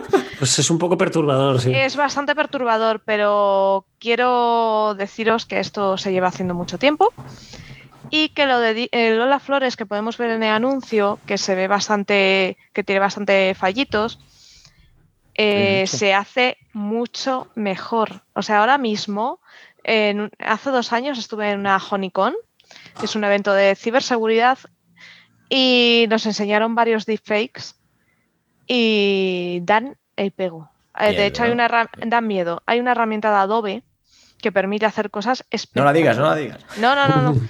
que permite hacer cosas espectaculares. Es un Mm. motor de Adobe. Y de hecho, en algunas películas Y- ya hecho Sí, de actores que han fallecido durante el Efectivamente. rodaje y al O final- para rejuvenecer. sí. De hecho, se hace. Y, pero también se hace, lo hacen los malos. O sea, una cosa es que tú en una película eh, a medias, a media película se te muere un actor y tengas que reponerlo y no me hagas como hicieron con Bruce Lee. Que Eso iba a decirte en Game of Death. Que Sí. en Enter the Dragon, no era en Game of Death, que es, que es terrible. O sea, murió y tenían un par de escenas eh, grabadas, pero faltaban un montón. Y se ve claramente que no es él. Hay primeros planos que dices, pero si es que, es que ni siquiera lo intentan ocultar. No, pero fue tan grave como que en esta película el personaje que hace Bruce Lee eh, finge su muerte. Uf, y aparece un entierro. El entierro que aparece en esa película es el entierro real de Bruce Lee. Pero bueno, Son que- imágenes del entierro real. O sea, desastre. esto, burradas así se han hecho. Bueno, pero continuemos con lo de Lola Flores, que era muy bonito. Bueno, pues los malos lo están haciendo y nos enseñaron un par de cosas hechas por ¿Cómo los, que los malos. malos? ¿Cómo que los malos? Eh, El- eh, eh, no, no- no dividiremos el mundo entre buenos y malos. espérate, que ahora, ahora me darás la razón. A ver, eh, ¿qué habían Justifica hecho? la respuesta. Claro, ¿qué habían hecho? Habían cogido, ¿conocéis a Gal Gadot? Pues Sí, habían cogido sí, sí. su cara de las películas de, de sus películas y eh, habían puesto su cara en una peli porno. Sí, es cierto. Y daba el pego. Yo la versión que nos pusieron, nos pusieron solo la cara, daba mucho el pego. O sea, Pero, pero eso es gracioso, ¿no? Bueno, llega un punto en el que si la industria del, ¿no? si la depende, depende. del Si tú eres, claro, si tú eres Gal Gadot no te va a hacer ni pizca de gracia. Claro, pero si la industria del porno se adueña de eso y puedes ponerle la cara de quien quieras a donde Claro. quieras, empieza un mercado muy perturbador de eh, actrices porno pueden- como, casca- como cáscaras, donde tú puedes ponerle la imagen, la cara que quieras. Le pueden poner la cara de Abascal a Mia Califa, por ejemplo. Puede ser Claro. la cara de tu ex y lo pagas porque eres una persona solitaria. Es muy Bueno, raro. hombre, pero puedes consultarlo con tu ex, a lo mejor, si te llevas bien. Bueno, no sé. eh, No entra- sé. va un poco más allá del límite. Es, Sí, es es raro. poco ético, suena Pero poco luego también nos pusieron eh, discursos de políticos. Dice, este discurso. Y aparecía un político dando un discurso. Claro, bueno. Dice. ¿esto eh, pensáis que lo ha hecho? No, era falso. O sea, se había hecho con esta herramienta de Adobe y daba el pego. Tú pones la cara, un- imagínate, una persona que ha salido hablando en televisión. Coges ese fotograma, ¿vale? Ese pedazo de, ese trocín de vídeo. Lo coges y luego coges y te grabas a ti hablando. Entonces el sistema de Adobe te coge tu cara, el movimiento de tus labios y como ha, ha reconocido la, la cara de la persona en el otro vídeo, lo mimetiza. Y lo mimetiza súper bien. Uf. Y tu voz ha cogido su voz y también la has intercambiado. El problema es que se puede emular otro ser humano a nivel audiovisual Sí, sí. Con, con una, con una precisión muy, muy, muy, muy. Entonces, eso de, no, no, esto, esto es verdad porque lo ha dicho fulanito en, la- en televisión. a lo mejor no Eh, era ni fulanito ni nada. Puede empezar a ser mentira. Sí, sí. Entonces, estas cosas dan mucho miedo y el tema de los deepfake eh, empieza ya a ser un problema. Yo creo que tuvimos algo similar cuando, bueno, el auge de- del, del, video, del fotomontaje y del Photoshop, que es verdad que si lo haces bien no se nota, pero es verdad que hemos desarrollado una tendencia natural a, a ser prudentes y a no fiarnos de imágenes concretas porque pueden estar manipuladas. Claro. Pero claro, el vídeo y el audio aún no habían entrado en esa, en esa sospecha, pero Hmm. viendo la tecnología que hay ahora, igual tendremos que empezar a desconfiar de vídeos y audios de gente si no, si nos no huelen. Mira, un Bueno, vídeo es que muy el tema del audio sí que se lleva también manipulando muchísimo. Lo Sí. que pasa es que, que no vende, no vende tanto como los efectos especiales de la Sí, película, porque pero con edición ya, con edición con ya la se edición puede. es que no tienes que saber cantar. Sí. Sí, claro. Ah, vale, te refieres a, a los grandes artistas, grandes Sí. actuales. Sí, pero, pero que ya se está haciendo, por ejemplo, para simular la voz de alguien y por lo tanto tú Mm. puedes fingir una grabación donde dices, sí, yo doy autorización a no sé qué, no sé cuántos. Con la voz de otra persona, claro. Claro. Sí. Eso es. Es que rollo. es. Por ejemplo, un deepfake muy famoso que se hizo viral en Twitter, ¿os acordáis aquel ciervo que iba caminando teque, teque, teque, teque, teque, y llevaba, o era un reno, bueno, llevaba detrás un lobo que iba caminando también, teque, teque, teque, que decían, mira qué majos, se van los dos. Dice, han terminado su secuencia de National Geographic y se van los dos a tomar una cervecita. Entonces la gente decía, mira qué gracioso, no sé qué, porque se veía a uno, era de noche, y uno caminando, y el no, era primero el lobo caminando y después el, su presa, ¿no? Caminando detrás. Entonces quedaba muy gracioso, muy, visual, pero efectivamente era falso. Si tú te parabas fotograma, fotograma, fotograma y lo mirabas muy despacito, veías que las patas del, del animal herbívoro estaban cortadas. Estaban cortadas y ahí. estaba, estaba el animal pegado y no cuadraba tampoco la iluminación muy bien. Lo habían intentado retocar, pero sí. Claro, lo bueno de estos vídeos, o lo malo, es que tú lo ves a velocidad normal y no lo ves. Pero si tú lo pones muy despacito, muy despacito, muy despacito, y lo vas viendo. No, fotograma, fotograma. Claro, Mm. tienes que ir descomponiendo y lo puedes encontrar. Es que uno- una de las cosas que has dicho para, para el tema de integración de estas cosas es la iluminación. Eso es lo que te puede hacer muchas veces que te lo creas o no te lo creas. Efectivamente. Y eso es que eh, hacer un, cuando estás haciendo render de cualquier cosa, la iluminación es súper importante, porque si no haces bien, tu ojo dice, aquí, eh, aquí algo raro, esto me cuadra, Sí. y te saca fuera.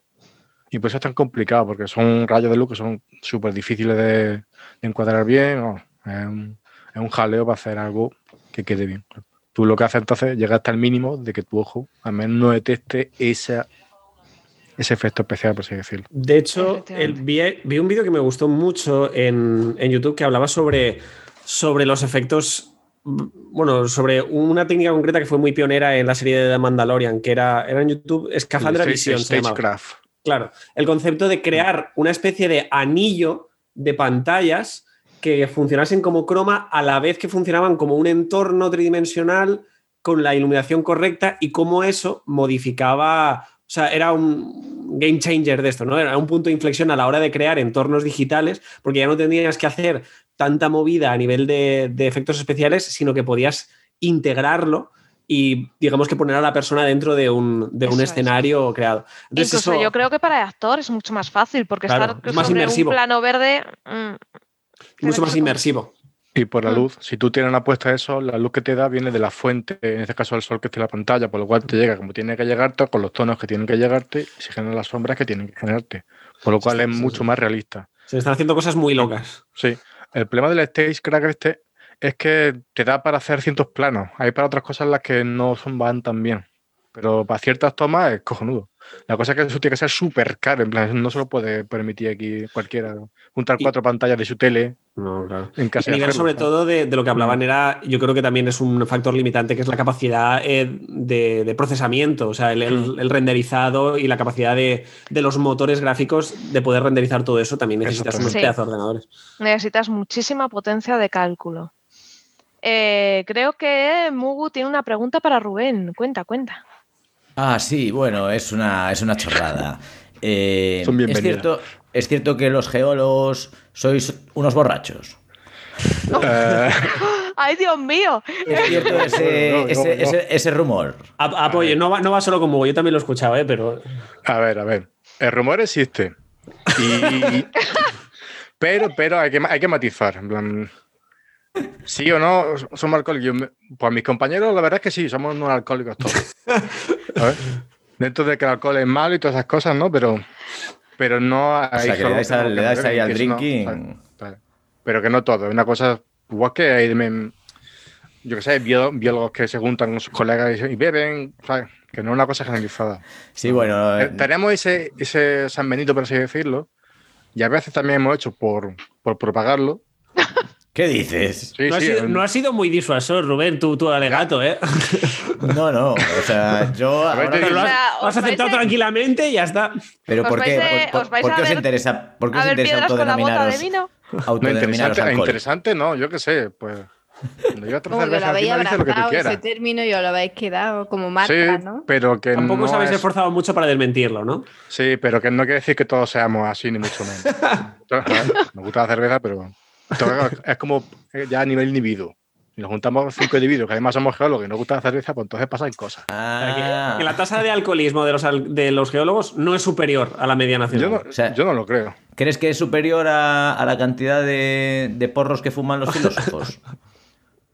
Pues yo creo que ese es otro tópico más. Habrá filósofos que se hinchin y otros que no. Claro, Sí, entonces, hombre, sí, como los que no. Sí, yo supongo que, que va con la persona. Estamos que hablando no de- nada y los que sí, pues entonces. Estamos hablando de broma, estamos hablando de... Sí, sí, un, un besito a los geólogos, eh, filósofos y gente los con, la que nos hemos- con las que nos acabamos A los psiquiatras que estén locos. Sobre todo a los sobrios y a los cuerdos y a los tranquilos. Sí, sí, un besito, un besito. No, Bueno, no, a no todos, nos queríamos meter con vosotros.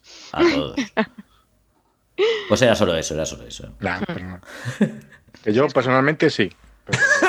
Pero que no. Perdón. Yo tengo una preguntilla para Dani. Como él es médico preventiva, mm, ¿qué se considera? Dice, dice eh, Nieves, dice, perdona, mejor borrachos que lame piedras.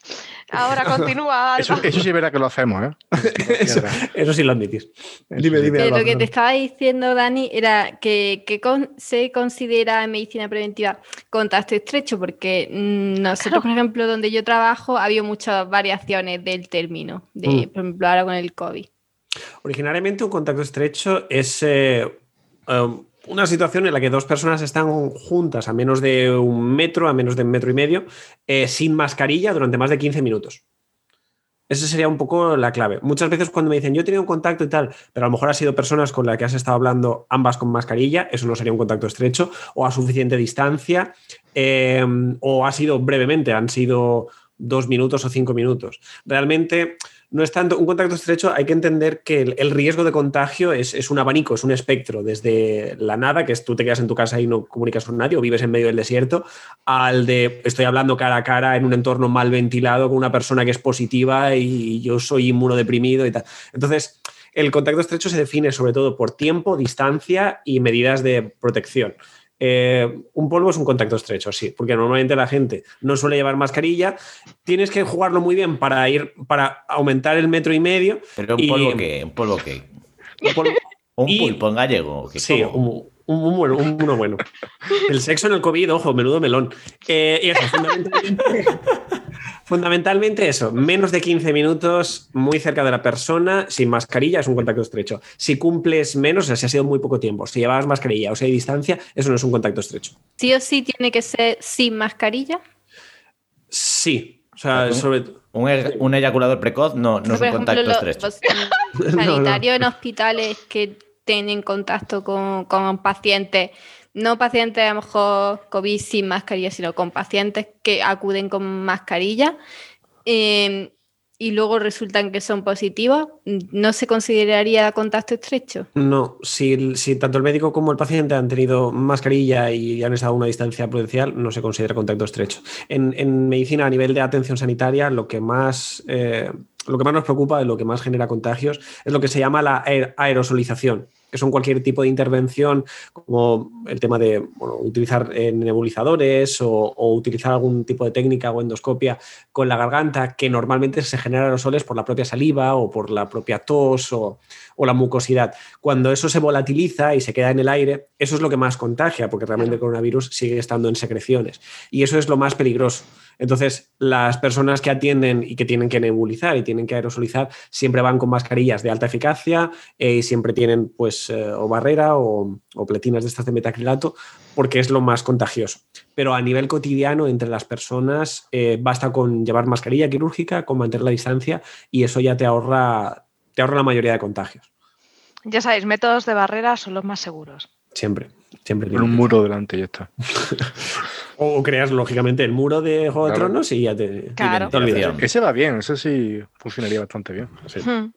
Preguntaban si ha habido algún tipo de boom, eh, eh, un baby boom tras la cuarentena. Yo creo A nivel, que- demo- a nivel demográfico, no. Yo La gente tam- tampoco estaba tanto para echar un polvo en la Yo creo que ha habido más separaciones de parejas. Sí, sí, sí, sí. El COVID ha sido muy duro. Bueno, eso de lo del número de divorcios sí creo que se había visto aumentado. Sí, sí, claro.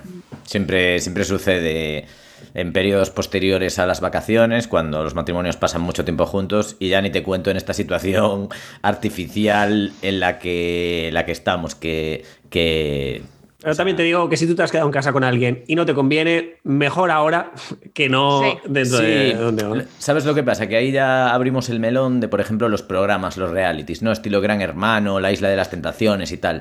No significa que la gente se comporte de esa manera, bajo esa situación en concreto, para que luego lo haga en, Bueno, en sí. su vida cotidiana. Son unas situaciones muy específicas en las que todo se amplifica. Tal- cualquier- Claro, cualquier reality. Entonces, el hecho de ver esos comportamientos que nos resultan extraños en Gran Hermano, en la Isla de las Tentaciones y tal, de extraño tienen poco, teniendo en cuenta las circunstancias. Una isla artificial, lujosa, en no sé en dónde es, eh, con cachondos y cachondas. Y con eh, picones y con claro, con, tentaciones que te quieren seducir además. Hombre, hay que ser un poco imbécil para creerse esa seducción, ¿no? Porque ya sabes que es su trabajo intentar seducir a, a ti. Hay que valorar un poquito más pues la relación que tenías con tu pareja. Pero ya te digo que las, las parejas que van ahí eh, o, o- o tienen una tara o no, no son parejas porque a quién se le ocurre, a quién se le ocurre querer ir a esa isla para justificar que tu relación va bien. ¿Para Porque pagan, pagan muy bien, mal. Claro, será porque pagan muy bien, porque quiero decir, eh, tu relación puede ir muy bien y ser muy fuerte, pero quebrar por una cosa de esas. Y no sería extraño, eh, Claro, te la tal estás y como jugando. son las circunstancias. Además beben también, que, que también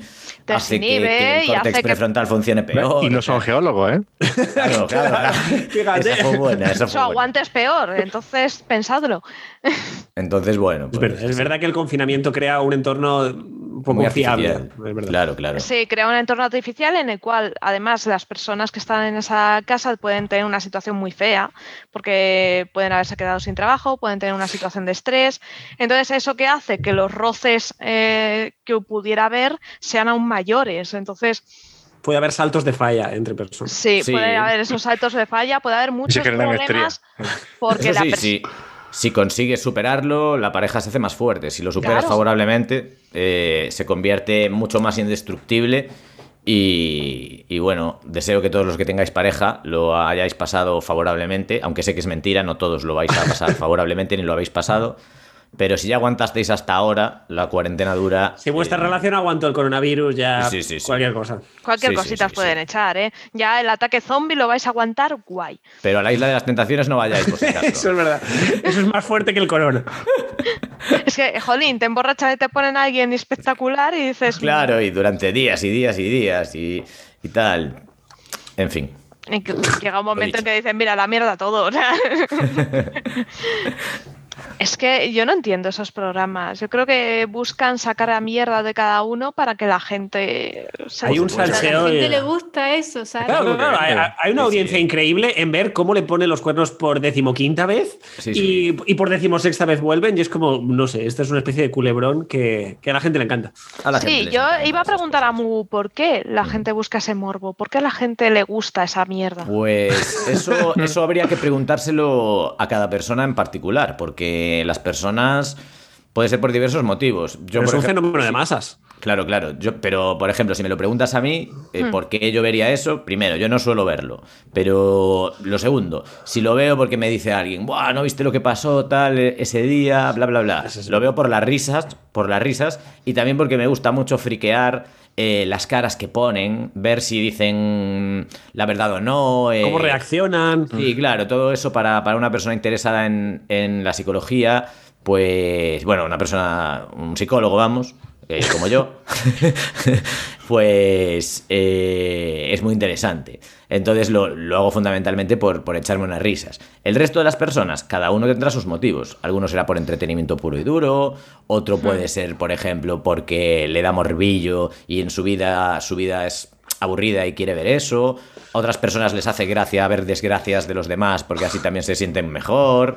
Eh, Luego está el componente de todo el mundo habla de eso, así que es como Claro. el partido de anoche, pues en la vida de Efectivamente. la noche. fuera. Yo quiero verlo Eh, también para comentar, ¿no? Para- Claro, eso hace un efecto Ricky Martin y perrito que no veas, ¿no? Ya Porque te digo, claro, ya te Boca digo. todo el mundo sí. hablando de lo mismo y tú dices, pero yo no vi la tele, me perdí algo muy gordo, ¿o que ¿qué convierte pasó? en realidad a veces. Sí, cosas que porque no aquello, existen, nunca, pero- eh, aquello nunca existió, pero la gente lo Pero comentaba mundo así. lo vio. Sí, sí, bueno, todo el mundo conocía. que- que tenía todo, todo el mundo conocía a alguien que conocía a alguien que lo había visto. Espectacular. Entonces. no un fenómeno sé. televisivo. También entiendes mejor los memes al respecto. Sí, sí, porque luego entras en Twitter y dices, ¿qué ha pasado aquí?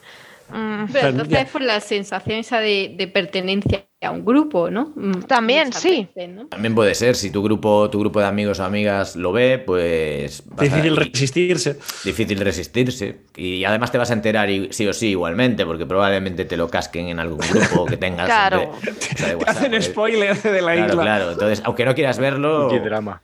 estás fastidiado. Hay cosas, yo por ejemplo, a mí no me gusta ver el fútbol, ¿no? Ni me gusta practicar el deporte, porque además es, es una de las mejores cosas que podemos hacer por nosotros mismos Sí. e incluso por los demás. Porque cuando nosotros practicamos deporte también nos encontramos mejor y por lo tanto es más probable que tratemos mejor a los demás. Pero a mí verlo me aburre sobremanera, pero muchísimo. Entonces mm, me lo tengo que comer a veces, pues porque en mi grupo de amigos se comentan ese tipo de cosas, o porque mm, mm, tengo las noticias puestas a lo mejor en la tele y me olvido de quitarlas cuando empiezan los deportes. Pero es que por desgracia os habéis dado cuenta que el fútbol es el 90% de los deportes que cuentan. Sí, en sí. España, en 90, España. 90 solo. solo.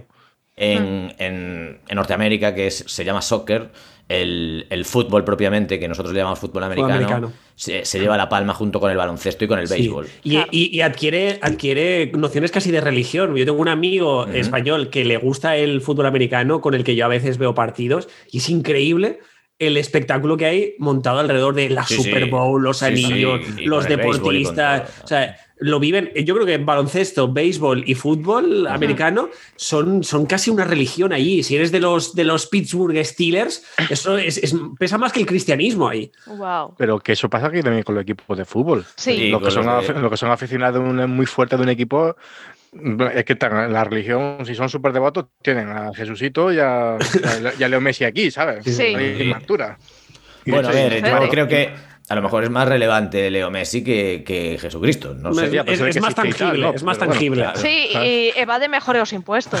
sí, exacto. Bueno, bueno, eh, que Jesucristo, no quiero meterme con él, pero si es cierto lo que se dice, fue un fundador de una secta bastante grande. Bueno, pero, ¿eh? pero echó a los comerciantes del, del templo. O sea, él iba contra los libertarios y contra el libre mercado. Bueno, que yo a mí eso me parece muy bien. A mí me gusta, me cae mejor Brian que Jesucristo. yo lo tengo A mí también, yo soy de Brian. Yo ya a tope. Yo debo de confesar que en deporte visto no me suelo enganchar, pero hubo unos Juegos Olímpicos de invierno que me enganché al bobsleigh. El curling, el Ah, el bobsleigh, Oh. que, había una, que había una peli también de Pero estos no- que van... De los jamaicanos, estos que no Y los tenían nieve. y- jamaicanos que, Sí, que van no, por el hubo hielo. una, sí, hubo una peli sobre los que peli. murieron, que además yo Mm. lo vi en directo. La peli es muy buena. Eh, yo vi en directo en unos juegos de invierno, estábamos en casa y pues sabéis que son varios, hay varios bobsleigh. Está el Skeleton que vas tú solito sin apenas protección y luego hay otro que vais, eh, van cuatro o cinco tíos en el Sí, trineo. como una, como una especie de bólido, una bala. Eh, Sí, entonces Mm. van, es una bala, vas, eh, eso desliza mucho y vas. Bueno, pues hubo un equipo que iban, iban, iban y se, y se dieron la vuelta. Se dieron la vuelta y hicieron casi el 90% de recorrido boca abajo, con los cascos. Cuando. Espera, cuando llegaron a la meta, eh, no se movían. No se movían. Cortaron la emisión. Había Me acuerdo, me acuerdo, me acuerdo. de eso, murieron, me acuerdo. eh, os- eh, murieron Me acuerdo, de sí. de rotura de cuello. ¿Qué dices? Ostras, qué tragedia. Qué Claro, estaban enfocando, se veía que no se movía nadie, no se movía nadie, y de repente, ¡pum! Fundido en negro porque, Igual porque es, había que sacarlos. igual es un poco macabro, pero ¿consiguieron mejores, mejores tiempos o no?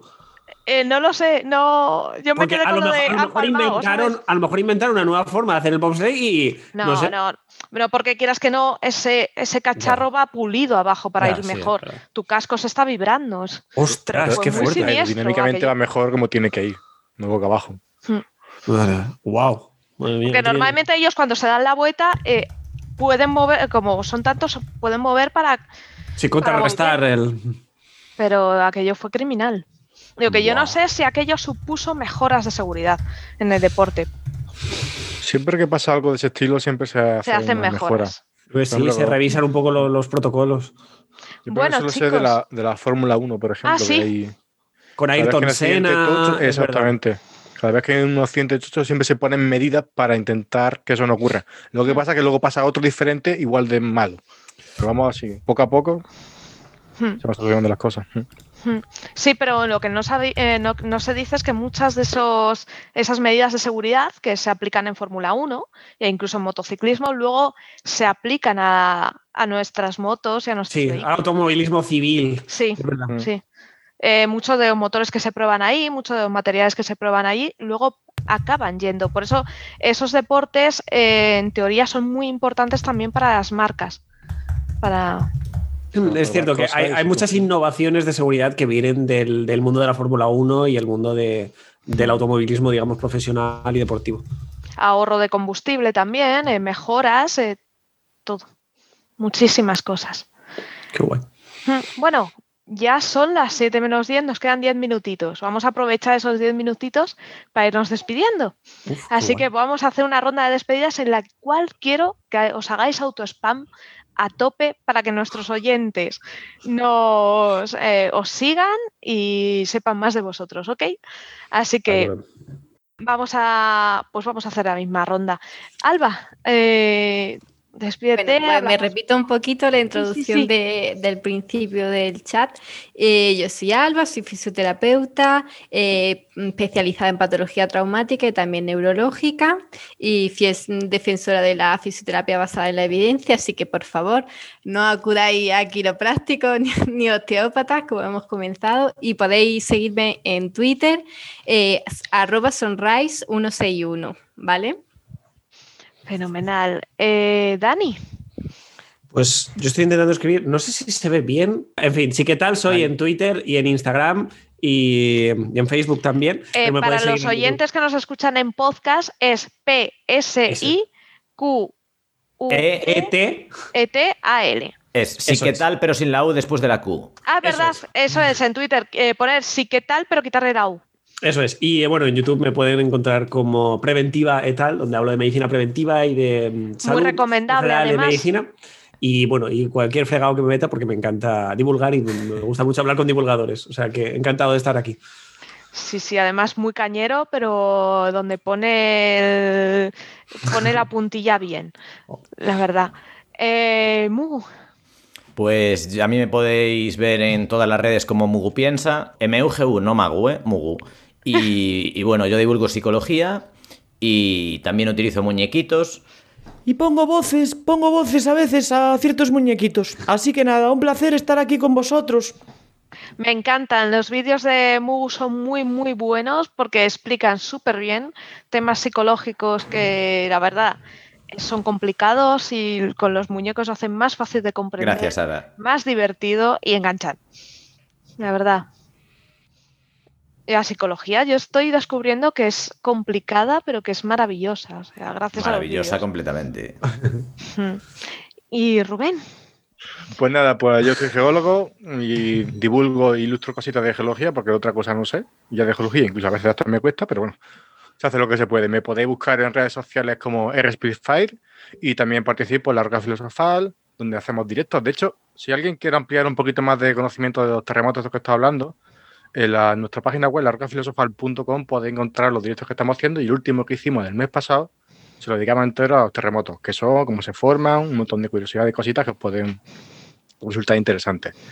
para nuestros Y- oyentes, su cuenta es RS Pitfire. Tal y cual.